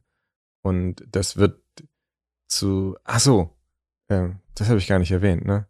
Ähm, das ist natürlich der fünfte Grund, äh, warum eine Zivilisation untergeht, ist Klimawandel. Klimawandel, ja. Ja, ja. also wirklich auch, äh, es gab ja immer wieder Klimaereignisse und es ist, äh, ich glaube, wir sind natürlich als äh, höchst entwickelte Zivilisation, die jetzt auf der Erde gelebt hat, besser gerüstet, irgendwie damit umgehen Mhm. zu können. Aber es sind ganz viele Zivilisationen, die quasi in einer, da kam eine längere Dürreperiode, plötzlich konnten die ihre Leute nicht mehr ernähren, da kam es zu äh, sozialen Unruhen, dann ist das Ding von ihnen im, im, implodiert. So, zack. Ich freue mich auf den Podcast. Ich bin Ja. sehr gespannt. Mhm. Ja, äh, kann ich nur empfehlen.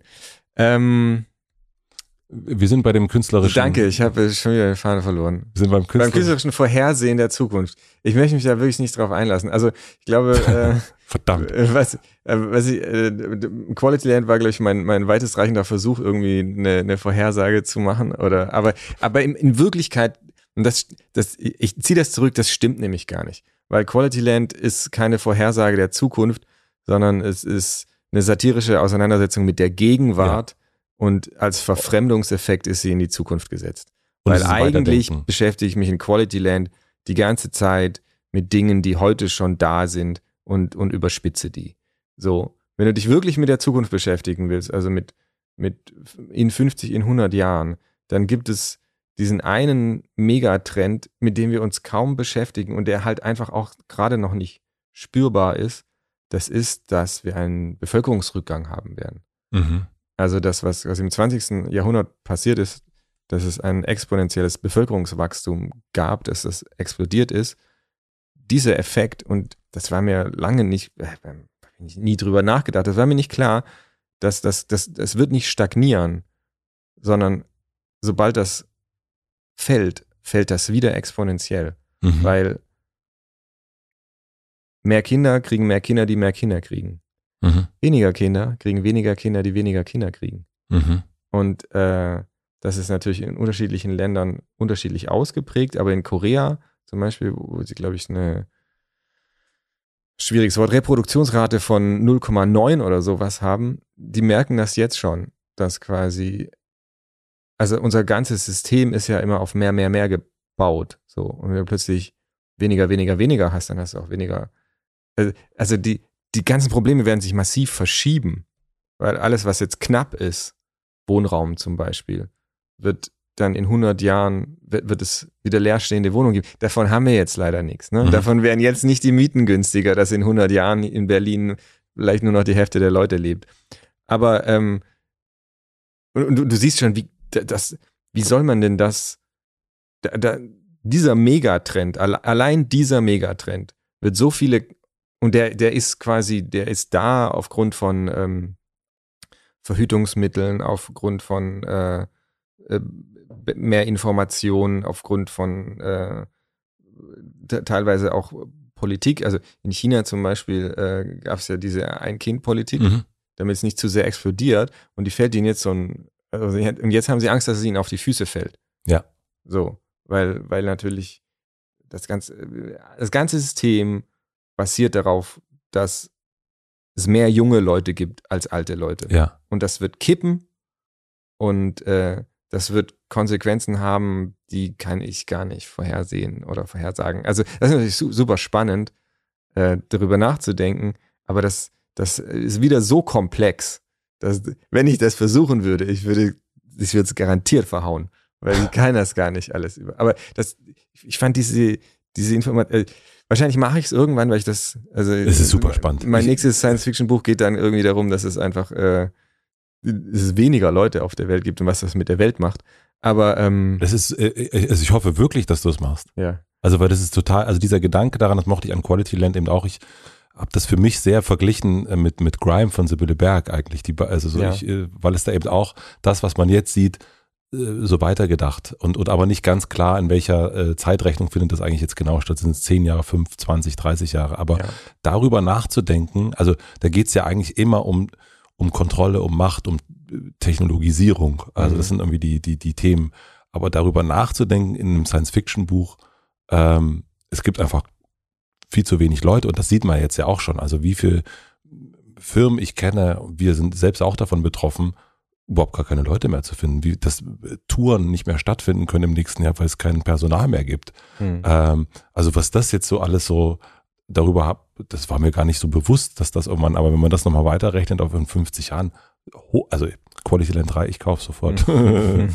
also das, möchtest du das wirklich machen? Können wir das einmal jetzt so einloggen schon?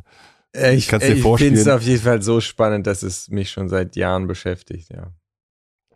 Dann loggen wir das jetzt ein. Ja. Dann können wir dir das, äh, können wir das in ein paar Jahren vorspielen. Ja. Also, wir kriegen, wir haben so einen kleinen äh, interessanten Ausblick gekriegt, wobei es ganz schön ist, dass ich jetzt nicht ablesen kann, ob es, ähm, ob es gut oder schlecht ist für uns. Das werden wir sehen. Also das ist. Ja, äh, das, das, das, äh, das hängt tatsächlich einfach ganz genau. brauchst du eine Banane? Nee, nee, ja, ich brauche so langsam Banane. Ja. Aber ähm, das hängt, das hängt davon ab, was wir draus machen.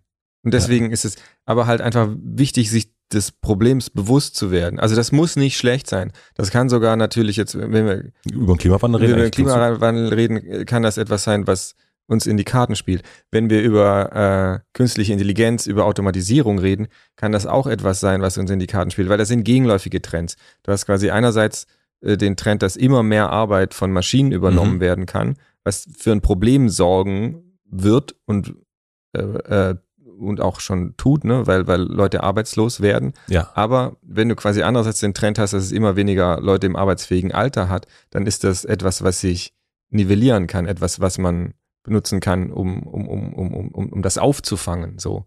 Und äh, irgendwie in eine, in eine Star Trek-artige Welt Mhm. führt, ne, wo einfach sehr viel Arbeit quasi automatisiert läuft und die Leute laufen durch ihre komischen am Computer designten Parks und äh, philosophieren. Ja. Deswegen, Also altes Star Trek, ne? Hier nicht, nicht, nicht, nicht neuer Kram. deswegen bist du auch fürs Grundeinkommen, fürs Bedingungslose? Ja, also das bedingungslose Grundeinkommen hat, glaube ich, ein, einfach eine, ähm, eine transformative Kraft kann das haben, weil äh, das spielt wieder in das, was du vorhin gesagt hast. Nicht jeder hat die Zeit, sich mit diesen Sachen zu beschäftigen. Es ist irgendwo ein Privileg, sagen zu können, guck mal, ich habe mir das hier alles angeguckt, das ist richtig scheiße und ich mache das und das und das gegen die Klimakrise, ja. Und äh, wenn du ein bedingungsloses Grundeinkommen hast, dann äh, befreist du die Leute von diesem existenziellen Druck, Ja. überleben zu müssen. Also quasi, du musst ja den Leuten, also wer, ne, das war ja, äh, ich will jetzt, ich will jetzt hier gar keine äh, Sympathiekundgebung aus, aber bei den, bei den diesen Gelbwesten-Protesten war ja quasi ähm, ähm, die, die Aussage so, ich, ich kann mich nicht um das nächste Jahrzehnt kümmern. Ja. Ich muss mich um morgen kümmern. Ja. Ich weiß nicht wie, so. Mhm. Und das ist halt, wenn du, ein, wenn du ein bedingungsloses Grundeinkommen hast, was den Namen verdient, also wirklich bedingungslos ist und äh, auch ausreicht. Ne? Also ist eigentlich ein bedingungsloses, ausreichendes Grundeinkommen. Solltest du es auch kriegen dann? Ja, natürlich. Ja. Sonst ist es nicht bedingungslos. Mhm. Das, also ähm, ich würde das dann quasi über, über die Steuern einfach wieder mehrfach bezahlen. Also das ist so ein Scheinargument, finde ich. Also, weil wenn du das, äh, es gibt so wenige wirklich reiche Leute im Verhältnis. Ja. Es lohnt sich einfach nicht, diese Bürokratie aufzubauen, das zu überwachen. Ja. Weißt du?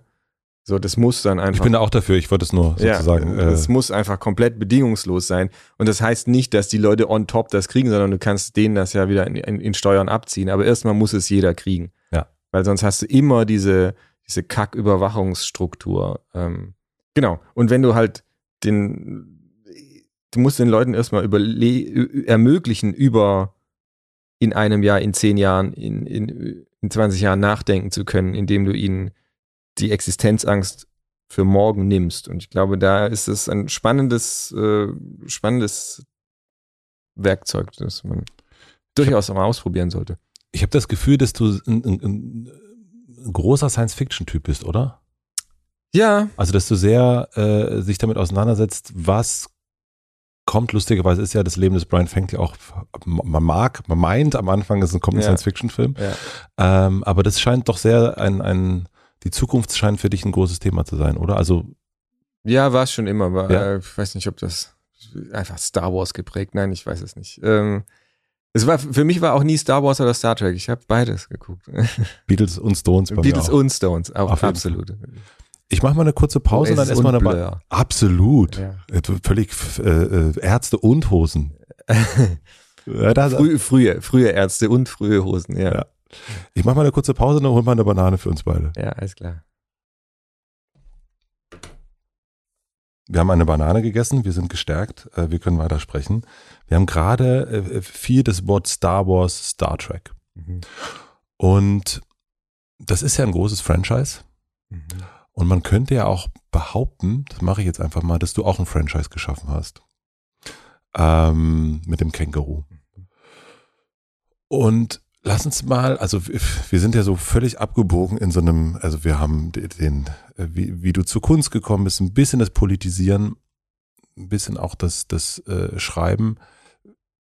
Wie war das am Anfang? Du bist 2000, glaube ich, nach Berlin gekommen. So ungefähr. So ungefähr, ja. So ungefähr. Hast studiert, Philosophie studiert, äh, abgebrochen, nochmal studiert, Mhm. nochmal abgebrochen. Unter anderem, ja, ja. Und Germanistik war auch dabei.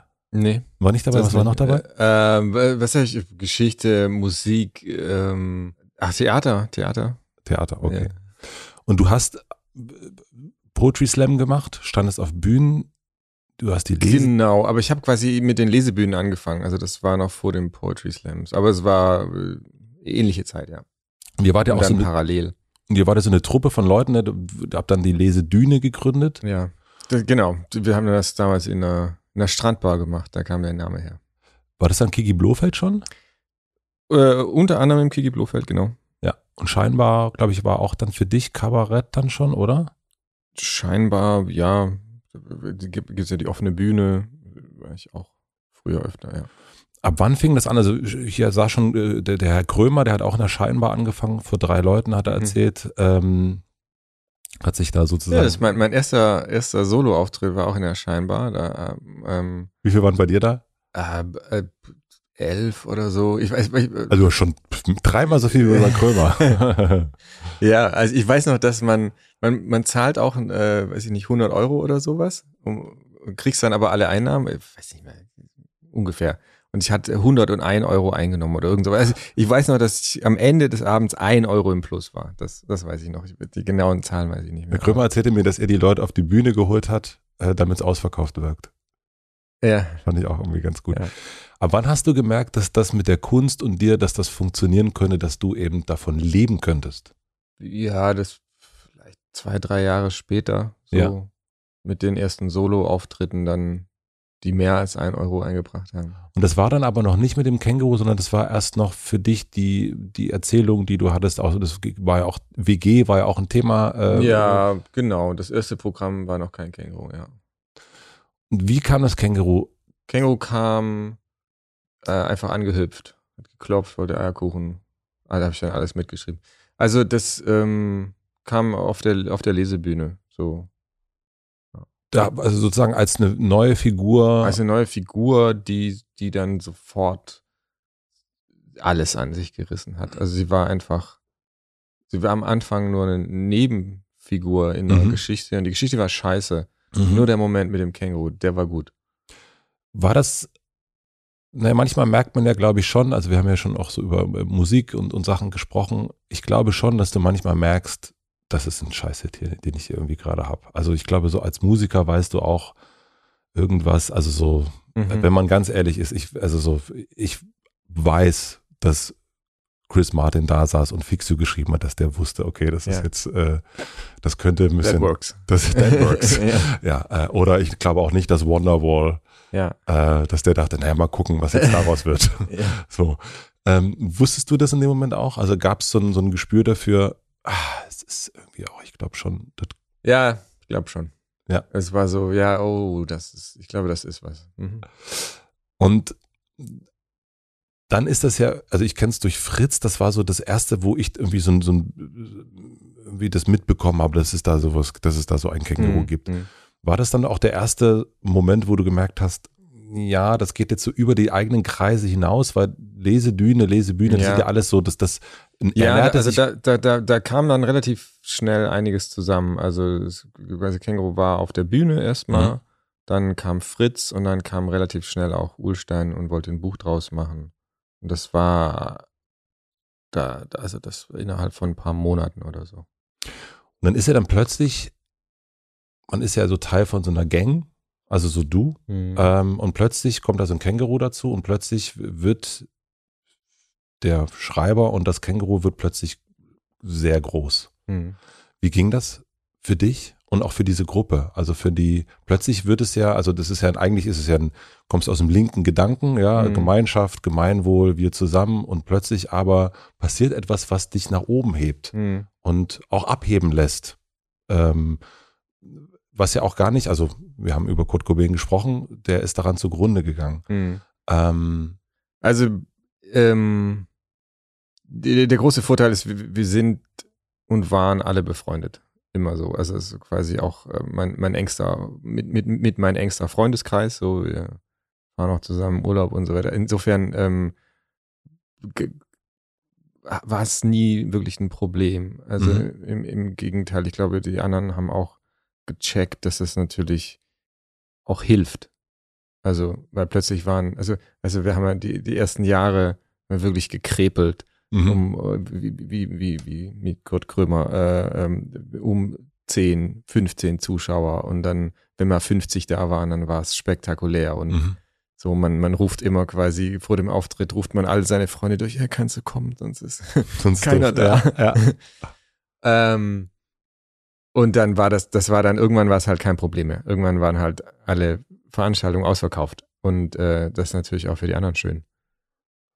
Und so konntet ihr das bewahren und hattet. Äh genau, und wir haben uns das auf der, auf der Lesebühne äh, bewahrt. Die Struktur ist immer noch dieselbe. Ist jetzt nicht so, dass. Äh das habe ich gesehen. Also sind auch der Kreis ist der gleiche. Es hat ja. sich eigentlich im Grunde, äh, dein Name steht äh, Nie dazwischen. gedacht, nie gedacht, dass das so lange äh, geht. Aber es ist so ein bisschen nicht. Ich, äh, es hat jetzt die längste Pause, die es je gehabt hat durch Corona. Corona.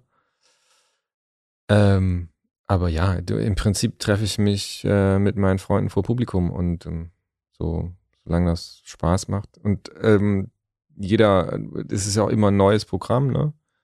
Ähm, dadurch ist es auch wirklich wie ausgehen und mhm. sich ein Programm angucken, weil mhm. ich kenne nur die zwei Texte, die ich mache. Mhm. Wie habt ihr das bewahrt? Also, weil das geht ja ganz oft, passieren ja, also verliert man sowas. Also man verliert sich ein bisschen aus den Augen, äh, man ähm, mit Erfolg kommen ja auch neue Freunde ähm, und andere Möglichkeiten, ein anderes. Also sicher, die, die, die Regelmäßigkeit der Veranstaltung hat sicher geholfen. ist einfach alles alle 14 Tage so. Und das einfach eisenhart durchzuziehen. Ja. Und wie war das für dich, dass auch da, ne, wir kommen aus dem, aus dem, äh, in meinem Kopf zumindest, mhm. ein, ein, ein, junger, alternativer, linker Mann, ähm, und plötzlich hat er richtig viel Schotter auf dem Konto. Also und, und sowas, was man macht, verkauft sich wahnsinnig dolle. Mhm. Und wahrscheinlich auch viele Angebote, ganz viel machen können eigentlich noch. Mhm. Also ähm, Känguru-Plüschtiere. Ja, T-Shirts, äh, der Vergnügungspark, der Känguru-Vergnügungspark. Ja. Also all das. Wie hast du es geschafft? Zumindest wirkt es auf mich nicht nach Ausverkauf an irgendeiner Stelle. Aber ich kann mir vorstellen, dass es nicht einfach ist, das so zu bewahren, wie es ist. Also wir haben gerade ja. erst über Star Wars und Star Trek gesprochen. Sagen wir mal so, die Kuh, die wurde auf jeden Fall gemolken. Ja. Also, spannende Frage, die, die, die immer wieder auftaucht. Ähm, also jetzt gerade aktuell, also, ich, also ja, du hast das richtig eingeschätzt. Ich habe so gut wie kein Merchandise gemacht. So, also es gibt die, es gibt die Spiele, es gibt den aber, Beutel. Aber, aber die, die, die Spiele, da würde ich äh, argumentieren, ich finde, Spiele sind für mich eine Kunstform. Also es ist quasi kein Merchandise, sondern sie sind ihr eigener Wert. Also, ja. So, insofern ist es für mich was anderes. Ähm, ich war da, kommen wir wieder zurück, ich war da immer beeinflusst von Bill Watterson, der ja null Merchandise zu Kersen und Hobbs erlaubt Ach so, hat. okay. Mhm. Also es gibt ja nichts dazu. Und, und ich bin aber auch so ein bisschen zwiespältig, weil ähm, ich hatte dann irgendwann mal so ein Calvin-T-Shirt. Mhm. Ähm, ich fand das ganz toll. Mhm. Und äh, das war aber quasi irgendwie eine Raubkopie. Raubkopie. So. Insofern, wenn du jetzt, äh, ich habe auch Leute mit Känguru-T-Shirts rumlaufen sehen, äh, die sind nicht von mir. Mhm. So, da gibt es irgendjemand, der das auf Amazon anbietet. Also das ist kein Merch. So. Mhm. Es gibt aber das Merch trotzdem, ja. Und dann, dann stellst du dir halt schon immer die Frage, okay, sollte ich das, wenn die Leute das offensichtlich wollen, sollte ich das nicht doch lieber selber herstellen, weil dann kann ich dafür sorgen, dass es äh, öko und fair ist und so Zeug. Und ich habe ja mein, in, meinem, in meinem Webshop, also das ganze, hier den Beutel zum Beispiel, ja, das, wird, das sind ja alles quasi Benefits-Produkte, das Zeug wird gespendet so. Und da, da stehe ich immer wieder vor der Frage, also mach, soll ich das nicht selber machen und, und richtig und dann äh, irgendwie, ich, ich mache es, glaube ich, auch aus Zeitgründen einfach nicht. Aber äh, die aktuelle Frage ist, ein Neinhorn-Kuscheltier. Ja. So. Neinhorn ist ein, ist ein Kinderbuch, was du geschrieben hast, ja. ähm, was mein Sohn auch richtig gut fand. Ja. Äh, ich auch, aber äh, ja. Genau. Und äh, jetzt kommen wir, die ganze Zeit kommen, also wirklich, das, das Neinhorn ist so absurd äh, präsent irgendwie in dieser Kindergartenwelt. Total krass, ja. Dass äh, die ganze Zeit kommen Leute zu mir und fragen, gibt's nicht ein Neinhorn-Kuscheltier? So, und äh, da bin ich jetzt so, ich, ja, eigentlich will ich das nicht machen, mhm. weil man quasi eben diesen totalen Ausverkauf nicht haben will, wie bei, bei äh, Star Wars. Andererseits habe ich so dieses massive Interesse an dieser Figur und irgendwo fände ich es natürlich auch geil, wenn die Leute, äh, wenn die Kinder mit einem Neinhorn-Kuscheltier aufwachsen. So. Und da bin ich jetzt, ich habe keine, ich habe keine Antwort. Ich habe dir jetzt einfach die Frage in den Raum gestellt. Aber also, weil, weil, weil ist eine, weil du das gefragt hast, ähm, wie, wie geht man damit um? Ja, auch irgendwie ein Austarieren, ne? Also ich habe, ähm, äh, als ich noch mehr aufgetreten bin, dann habe ich halt viel äh, so Benefits-Auftritte gemacht und, und irgendwann gemerkt, okay, ähm, ist besser, wenn wir die selber organisieren, weil wir halt wissen, wie man Veranstaltungen organisiert. So, ich weiß nicht, ob du das kennst mhm. aus deiner äh, aus deinem alten Leben, dass man quasi irgendwo für einen guten Zweck auftritt ja. und da fährt man dahin und dann sind da 15 Leute zu einem Zeitpunkt, wo du quasi schon 1000 hättest haben können. Einfach weil diese Leute halt nicht wussten, wie man diese Veranstaltung ankündigt und organisiert. Und die machen eine ganz tolle Arbeit, und, aber das ist halt nicht ihr ja. Gebiet. Ja. Und dann habe ich halt irgendwann angefangen zu sagen, okay, wisst ihr was, wir machen was für euch, aber bitte lasst uns die Veranstaltung organisieren. Ihr habt mehr davon, wir haben mehr davon. Und dann irgendwann, als ich aufgehört habe, so viel aufzutreten, dann haben wir halt gesagt, okay, wie können wir das verstetigen? Es ist ein bisschen wie bei der Lesebühne, wie, wie verliert man das nicht? Und da war die Idee, äh, einfach alles, was über meinen Webshop gekauft wird, an Gespin äh, alles, was da an Gewinn reinkommt, wird gespendet. So, dann muss ich mir nicht die ganze Zeit einen Kopf machen, ähm, spende ich genug, tue ich genug, weil ich einfach die Zeit dann auch nicht habe, sondern so, okay, ich habe das, ich hab das eingerichtet, das ist so. Ja. so. Wir haben halt alles, was darüber läuft, wird immer gespendet. Punkt. Ja. So, und ähm, jetzt habe ich den Faden verloren. Ne, also. Achso, nee, du hast gefragt, wie, wie ich das hingekriegt habe, dass es, äh, oder, oder, oder ob ich das hingekriegt habe, dass es keinen Ausverkauf gibt, trotz des Erfolgs. Ähm, ja, also sich einfach dessen Bewusstsein dass es dazu kommen kann und, und, und, und, und, und die Gefahr zu sehen und dann, dann zu gucken, es gibt, glaube ich, auch keinen klaren Pfad, sondern man muss halt gucken, so, ja, wenn ich jetzt, was ist ich, wenn ich da jetzt einen Hersteller finde, der da so ein super nettes, äh, cooles Fairtrade Neinhorn Plüschtier macht und ich das exklusiv über meinen Webshop verkaufe, wo der Gewinn gespendet wird, dann ist es wahrscheinlich okay. Mhm. So. Mhm.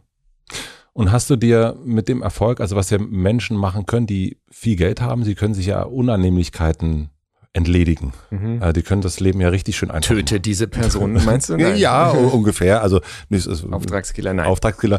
Äh, das wäre Könntest du das nochmal sagen, dass du das gemacht hast, weil dann könnte es wirklich sehr interessant werden gleich. Nein, aber ähm, nein, aber so es wird ja ähm, ich habe Felix Lobrecht interviewt zum Beispiel und der ist mit Absicht am Kotti geblieben, wohnhaft, weil er, er braucht diesen, er braucht den Gang in den Supermarkt, er braucht die Umgebung dort. Er kann, also seine Geschichten entstehen dort am Kotti im Grunde, durch, durch den Kontakt mit den Menschen da. Wenn er in einer Villa leben würde im Grunde. Ja, also ich, also ich finde, das Traurigste sind diese äh, Comedy-Programme, die über Erlebnisse im Taxi und im Hotel ja handeln. So, ja, ich verstehe, was du meinst, worauf du hinaus willst. Und hast du dir Sachen, also hast du dir Sachen bewahrt und hast welche, also welche sind das? Und das andere, was hast du dich, wo hast du gesagt, okay, das, da mache ich, das, dem, ich habe ja Geld und ich kann auch dafür sorgen, dass mich, dass ich manche Unannehmlichkeiten nicht mehr habe. Ähm, ja, also ich habe äh, ein gutes Steuerbüro, das quasi den ganzen Kack für mich macht. Und ja und eine Assistentin, die äh, mir äh, einfach sehr viele E-Mails und, und Orga, also klar, also äh, ich habe mir Hilfe geholt, mhm. quasi in allen Arbeitsbereichen, die nicht der, den direkten kreativen Schaffensprozess betreffen, äh, habe ich versucht, dass jemand anders das macht, damit ich mehr Zeit dafür habe. Und was ist dein Ziel? Also was ist für dich Erfolg, wenn du ein Buch schreibst, jetzt den Film hast äh, und du machst ja auch die Interviews, haben wir auch offen gesagt, auch um diesen Film zu bewerben. Mhm. Und das hat ja auch nicht nur was mit einer, also das eine ist eine Verantwortung logischerweise auch, aber es hat ja auch was mit einem Erfolg zu tun. Was, was ist für dich Erfolg? Ähm, also das Beste am Erfolg ist, die Freiheit machen zu können, was man will. Also quasi das, der, der Erfolg des letzten Buches oder des letzten Films oder was auch immer äh, gibt mir die Freiheit, beim nächsten Projekt einfach eine Ansage machen zu können und, und, und der Verlag oder der Verleih oder so sagt, ja, okay, machen wir mit. Mhm. So, das ist ja also Erfolg, nicht zwingend, weißt du, das ist so die äh, Erfolg macht frei? Ja. Also in der Hinsicht auf jeden Fall. Also es gibt, schränkt dich natürlich auch ein, Mhm. auf, in einer anderen äh, Art und Weise. Aber es, ja, logisch hat das mehr Vorteile als Nachteile. Gab es Momente für dich, wo du gemerkt hast, jetzt wird es ein bisschen zu viel? Ja, also so vor allem so arbeitstechnisch, wo ich, das, das äh, hängt auch damit zusammen. Also das, ich, ich musste dann lernen und in diesem Prozess bin ich immer noch und das passiert mir immer noch, dass ähm, mit dem Erfolg kommt zu halt ein, ein Punkt, äh, da habe ich eine Idee und dann sagen alle, ja super, mach doch. Also weißt du, es ist nicht mehr der, also und dann mache ich halt und dann stelle ich irgendwann fest, kacke, ich muss acht Sachen gleichzeitig fertig machen. Mhm. Und äh, das passiert mir immer wieder. Das ist einfach, das, ich, ähm, ich muss noch mehr lernen, Nein zu meinen Ideen zu sagen oder zu sagen, du, du, du später. Ja. So einfach, also dann habe ich irgendwie den, äh, den Film und die, die Comics und ein neues Buch und ein neues Kinderbuch und eine Graphic Novel und weiß ich nicht was. Und alles will irgendwie gleichzeitig fertig werden. Und dann denke ich, ah, ich gebe auf Mhm. irgendwie habe ich äh, die Planung verbockt. Wozu machst du das? Was du machst? F viele Gründe. Ähm, grundsätzlich muss, muss der Spaß da sein. Also ich glaube, sonst transportiert sich auch der Spaß nicht weiter. Also wenn ich keinen Spaß habe beim Schreiben, ist es, glaube ich, auch kein lustiges Buch. Ja. Und wie behältst, also Und dann äh, gibt es natürlich noch den äh, politischen Aspekt, über den wir schon ausführlich gesprochen haben, was dann auch irgendwo eine, ein Einschreiben gegen die eigene Machtlosigkeit ist, der, der, der man sich ja auch Mhm. immer wieder äh, ausgesetzt fühlt beim, beim Doomscrollen und denkt so, also ich, fand das sehr deprimierend, als, das, als, dieser, als, als Putin seinen Krieg da angefangen hat, wie, wie, wie hilflos man dem auch gegenübersteht. Ne? Unglaublich, ja. Also ähm, Spaß und, und ähm, politisches Bewusstsein. Jetzt, aber wenn du so viel machst, also, ne, also wenn du so viel arbeitest und da auch immer wieder in, in, in diese, äh, in de, das ist dein Rabbit Hole, scheint mir dann äh, an der Stelle zu sein. Ähm, wie erhältst du dann den Spaß? Also wenn du weißt, irgendwie, also ich stelle mir jetzt wirklich echt schwer vor, dass du so einen Film machst, wie du den jetzt gemacht hast, und ich habe den gesehen und ich fand den gut, aber ich sehe, wie viel verdammte Arbeit da drin steckt. Mhm. Also was für ein Irrsinn das ist. Und ich glaube, das gilt für zi- ziemlich alle Filme, würde ich Mhm. behaupten. Aber das ist auch nochmal so ein, da kommen, da ist ja die Geschichte, da ist irgendwie, das Werk muss auch geschützt bleiben, glaube ich. Auch das Mhm. Känguru muss geschützt bleiben. Äh, der Spaß muss da sein, aber dann gibt es den Beleuchter und das Geld und die Achterbahn und so weiter. Es sind einfach so viele Sachen, dass ich mir wirklich, so, wenn man sich Gedanken über dich macht, dann denkt man so, wie kann dem das Spaß gemacht haben? Ähm, und die Wahrheit ist, der Spaß hat phasenweise sehr gelitten. Ja. Also es irgendwie, irgendwie nach 14 Stunden macht es keinen Spaß mehr Ja. am Tag so. Und es waren viel zu viele 14, 16 Stunden Tage. Ähm, der Spaß kommt dann, also ja, der, der kommt dann immer wieder. Ne? Ich würde da einiges anders organisieren, wenn ich noch einen Film machen würde. Und ist die, gibt es für dich dann so eine, also machst du es auch für die Zufriedenheit, dass es gemacht ist? Also das ist, dass du sagen kannst, guck mal, jetzt habe ich hier dieses Buch, jetzt habe ich hier das Kartenset, jetzt habe ich hier diesen Film. Also befriedigt dich das Fertigstellen oder dass es fertig ist? Ja, irgendwo schon, aber ich meine, beim Film ist jetzt noch ein bisschen was anderes, weil ne, wir führen das Interview und, und man muss irgendwie dann auch den Film ankündigen und bewerben, weil, weil einfach so viel dranhängt, so viele Leute dranhängen, weil es dann auch so scheiß teuer ist, einen Film zu machen. Ähm, aber ansonsten kenne ich das halt von vielen anderen Sachen. Du hast ja immer einen gewissen Versatz, bevor was rauskommt. Ja. Und ich weiß nicht, ob du das kennst. Ich habe, man steckt intensiv in diesem Buch, äh, in diesem, in dieser CD oder was auch immer. Und dann kommt die raus ein halbes Jahr später und ich habe schon gar keine Beziehung mehr dazu, Mhm. weil ich schon im nächsten drin stecke. So in, insofern ist, glaube ich, der Prozess für mich wichtiger als das Ding an sich. Wann wäre der Film für dich ein Misserfolg? Ähm, ach, kann er eigentlich gar nicht mehr sein, weil ich zufrieden bin damit. Okay. So und alles andere, das, äh, das habe ich, haben wir auch beim, beim, beim ersten Teil äh, auf die Mhm. harte Tour gelernt, ist einfach so krass nicht beeinflussbar. Der erste Teil kam raus äh, und zwei Wochen danach äh, kam Corona. Ja, Und zehn Tage später Zehn Tage. die Kinos zugewiesen. Ja. Ja. ähm, es wird ja ganz, wenn es um dich geht, wird sehr viel über das Känguru gesprochen. Mhm. Also das ist einfach so, das, das Omnipräsente. Was so wegfällt in der Betrachtung, ist eigentlich der Charakter Marc-Uwe Kling. Mhm. Ähm, und ich habe mich gefragt, ob du das gerne sein möchtest. Weil du bist es ja offensichtlich nicht. Ja, also ich weiß nicht, wann genau das passiert ist, aber ähm, für mich ist es wirklich eine Figur, Ja. die, die zufälligerweise meinen Namen trägt. Also Aber ich glaube, das Äh, Gefühl und- gehabt, dass am Anfang, dass es, Ja, als, ja, es dass es es da schon war. Ja, klar, es gab, äh, gab mehr, mehr Deckungsgleichheit. Und äh, also, was, wo- worum ich ihn auf jeden Fall beneide, ist diesen lässigen Lebensstil. Ja. Ich glaube, da muss ich mir, muss ich wieder ein bisschen mehr hin. Einfach auch mal in den Tag reinleben. Und äh, also jetzt, jetzt gerade der Film, ich glaube, während der Dreharbeiten war ich noch nie so weit weg. Also ich war noch nie so weit weg von der Figur wie während des Filmdrehs. Weißt Das habe ich mir mein? auch gedacht, weil du, Weil du das ist siehst, einfach so, ähm, so, es war einfach verdammt stressig und verdammt verflucht viel Arbeit. Ich habe ich wirklich, ich, ich gehe nicht mehr mit dem, mit demselben, weil du mich vorhin gefragt hast, ob ich, ob ich äh, äh, gnädiger bin oder, oder nee, das weiß, weiß nicht, was Äh, milder. Milder, ob ich milder bin. Ich gehe auf jeden Fall milder ins Kino. ja, Ja, das ist, ich kann das nicht mehr abschalten. So, ich gehe ins Kino, habe erstmal so einen Grundrespekt dafür, was diese Leute geleistet haben, überhaupt diesen Film hier rauszubringen, weil, weil ich, weil ich jetzt weiß, wie viel harte, selbstausbeuterische Arbeit so ein, so ein Film ist. So.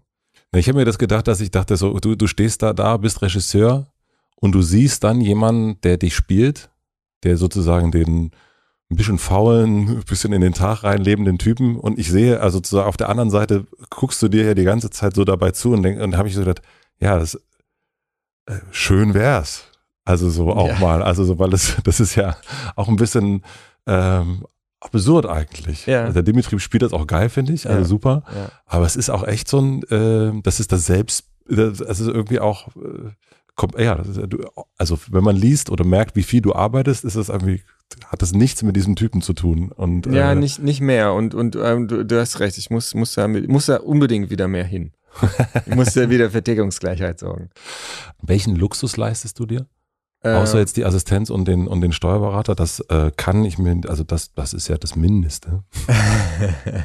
äh, ich habe früher immer gedacht, okay, ich bin reich genug, wenn ich ins Restaurant gehen kann und mir einfach bestellen, worauf ich Lust habe. Und jetzt hast du ein Und eigenes nicht- Restaurant bei dir nicht- zu Hause.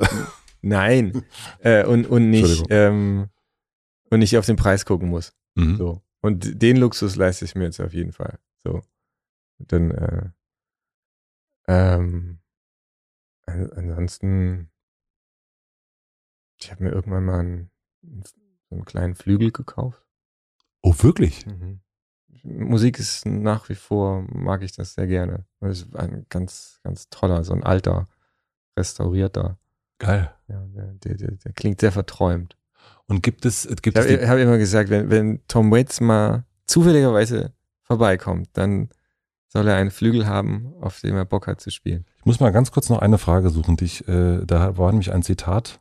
Ähm, also, du hast geschrieben, schon immer haben Menschen dadurch gelernt und nur dadurch, dass sie mit anderen Meinungen und Ideen und anderen Weltbildern in Kontakt kamen. Hast du in Quality Land geschrieben. Mhm. Äh, st äh, stimmt es, dass du das geschrieben hast? Du guckst mich gerade an, als stimmt Ja, es ja, nicht. ja, stimmt, hab ich- du hast wirklich geschrieben, Wie bewahrst du dir das? Du, du, musst ja Einflüsse von überall aufnehmen. Also das ist quasi, da hatten wir im Prinzip auch gerade drüber geredet, also dass man sich nicht einkapselt in diese Taxi-Hotel-Auftrittsort-Welt. Also ähm, ich habe mal einen, einen getroffen, der, der in so einer äh, Boyband war, so einer weltweit bekannten Boyband und der, der war überall und er kannte von der ganzen Welt nur die Hallen. Mhm. Und das fand ich immer so traurig. Deswegen war mein, also als ich so viel auf Tour war, es war immer quasi, ich gehe früh los, damit ich noch den Tag in der Stadt habe, damit ich die Stadt auch angucken kann. Und das, also, ja, rausgehen halt. Ne? Bist du denn aber noch in Kontakt in Situationen, also das hast du, ich habe einen, einen, alten Auftritt von dir gesehen, da spielst du dein SPD-Lied. Was hat euch verraten? Wer hat uns verraten? Wer hat uns verraten? Ähm, und dann sieht man im Publikum, dass da ein paar Menschen, also meine ich zumindest gesehen zu haben, vielleicht jetzt nicht ganz damit einverstanden waren, äh, was du da singst. Und das ist ja eine Situation, in die man sich begibt als Künstler, wo man auch eine Ablehnung erfahren kann. Ja. Mm, und erlebst du das noch? Also erlebst du noch eine Ablehnung deiner Kunst, ein, ein, ein Gegenwind? Jetzt liest du auch nicht Kommentare oder Kritiken, was ich gehört habe. Also kriegst du noch einen, kriegst du noch den.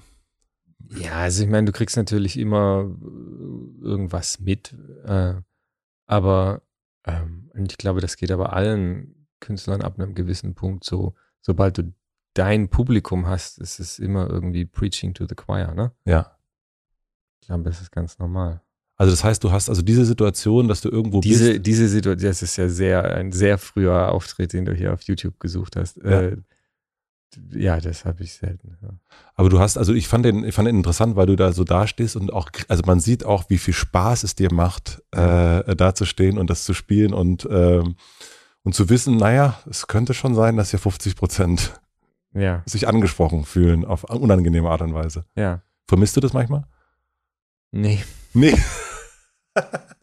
nee. Irgendwann ist man oft genug mit dem Kopf gegen die Wand gelaufen, dass man denkt, ach guck mal, da ist eine Tür. Dann, bevor du durch diese Tür gehst, ich habe noch drei schnelle Fragen fürs Ende. Ja. Was lernst du gerade, was du noch nicht so gut kannst? Äh, Nein sagen. Mhm. Was denken andere über dich, was nicht stimmt? Dass ich mir das Känguru nur ausgedacht habe. Und jetzt musste ich da, nee, nee, frag nicht nach. Und ähm, stell dir vor, ich habe eine große Plakatwand am Alexanderplatz und du darfst entscheiden, was für alle zu lesen sein wird. Was würdest du draufschreiben? Und es ist sehr wahrscheinlich, dass es auch wirklich dann mal draufsteht. Wie, hast du diese große äh, Plakatwand? Ich habe sie, sie hängt jetzt schon und äh, wir, wir, ich, ich darf nochmal austauschen. Ja. Also deswegen, ähm, it's the real shit now. The real shit. Okay, ähm, äh, ich hatte so eine Idee, dass man, wie, wie so ein, wie den, den Wetterbericht, ja? Ja. Ähm, also, wie auf, und äh, es ist äh, 47 Grad, 53 Grad, 52 Grad und drunter steht, äh, das Wetter in 50 Jahren wurde Ihnen präsentiert von Hotel Matze. also, irgend, irgendwas, ne? Irgendwas Richtung Klimakrisenaktivismus, aber, also aber mit einem mit einem Witz. Also das ist, muss ich schon ganz klar sagen, das ist dann, da steht dann dein Name drunter, nicht meiner. Das Wetter wurde ihm präsentiert von Marc-Uwe Kling und dann 53 Grad, 56 Grad, ja. 65 Grad. Ja. Also das finde ich eigentlich ganz, also ist ähm, ein bisschen, ein bisschen drüber nachdenken, ein bisschen drüber stolpert. Vielen, vielen herzlichen Dank. Ich fand es super, dass du da warst und das ist, äh, ich hatte vorher, das muss ich echt sagen, ich hatte so ein bisschen, dachte so, es ist ganz äh, merkwürdig, so wenig über jemanden zu finden und dann weiß man überhaupt nicht, was es ist. Und das Interessante ist, du bist einer der wenigen Menschen, wo man merkt, das sind die Antworten nicht vor, äh, schon, schon so vorgefertigt. Das ist irgendwie, das ist was anderes. Ja, äh, nach, nach meinem 50. Interview wird das wahrscheinlich so sein. Ja, ja, aber das ist irgendwie ganz, äh, man merkt, äh, dass es irgendwie, dass es nicht routiniert ist und das äh, hat mir total Spaß gemacht. Also vielen, vielen Dank, dass du gekommen bist. Ja, sehr gerne.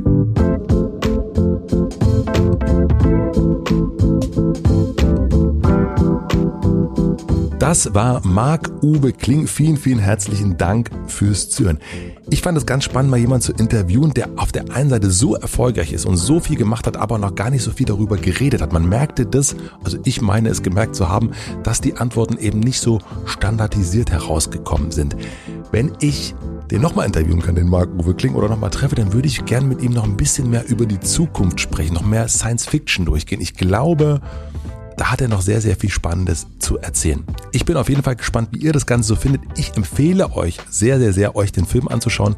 Die Känguru-Verschwörung kommt am 25.08.2022 in die Kinos und man sieht wirklich, wie viel Mühe und wie viel Arbeit, wie viel Detailverliebtheit in diesem Film steckt. Ich glaube, ich gucke mir den sogar noch ein zweites Mal an.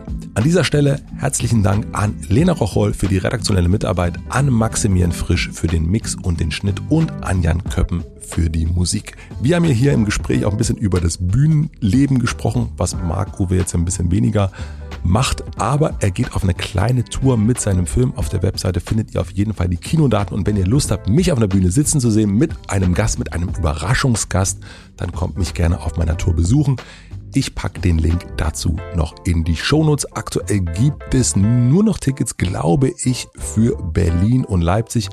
Hamburg und Köln sind schon ausverkauft. Vielleicht kommt aber demnächst noch ein weiterer Termin dazu. Ich wünsche euch jetzt einen schönen Tag, eine gute Nacht. Wir hören uns hier wieder nächste Woche Mittwoch zur letzten Folge vor meiner kleinen verdienten Sommerpause. Tschüss, tschüss. Danke.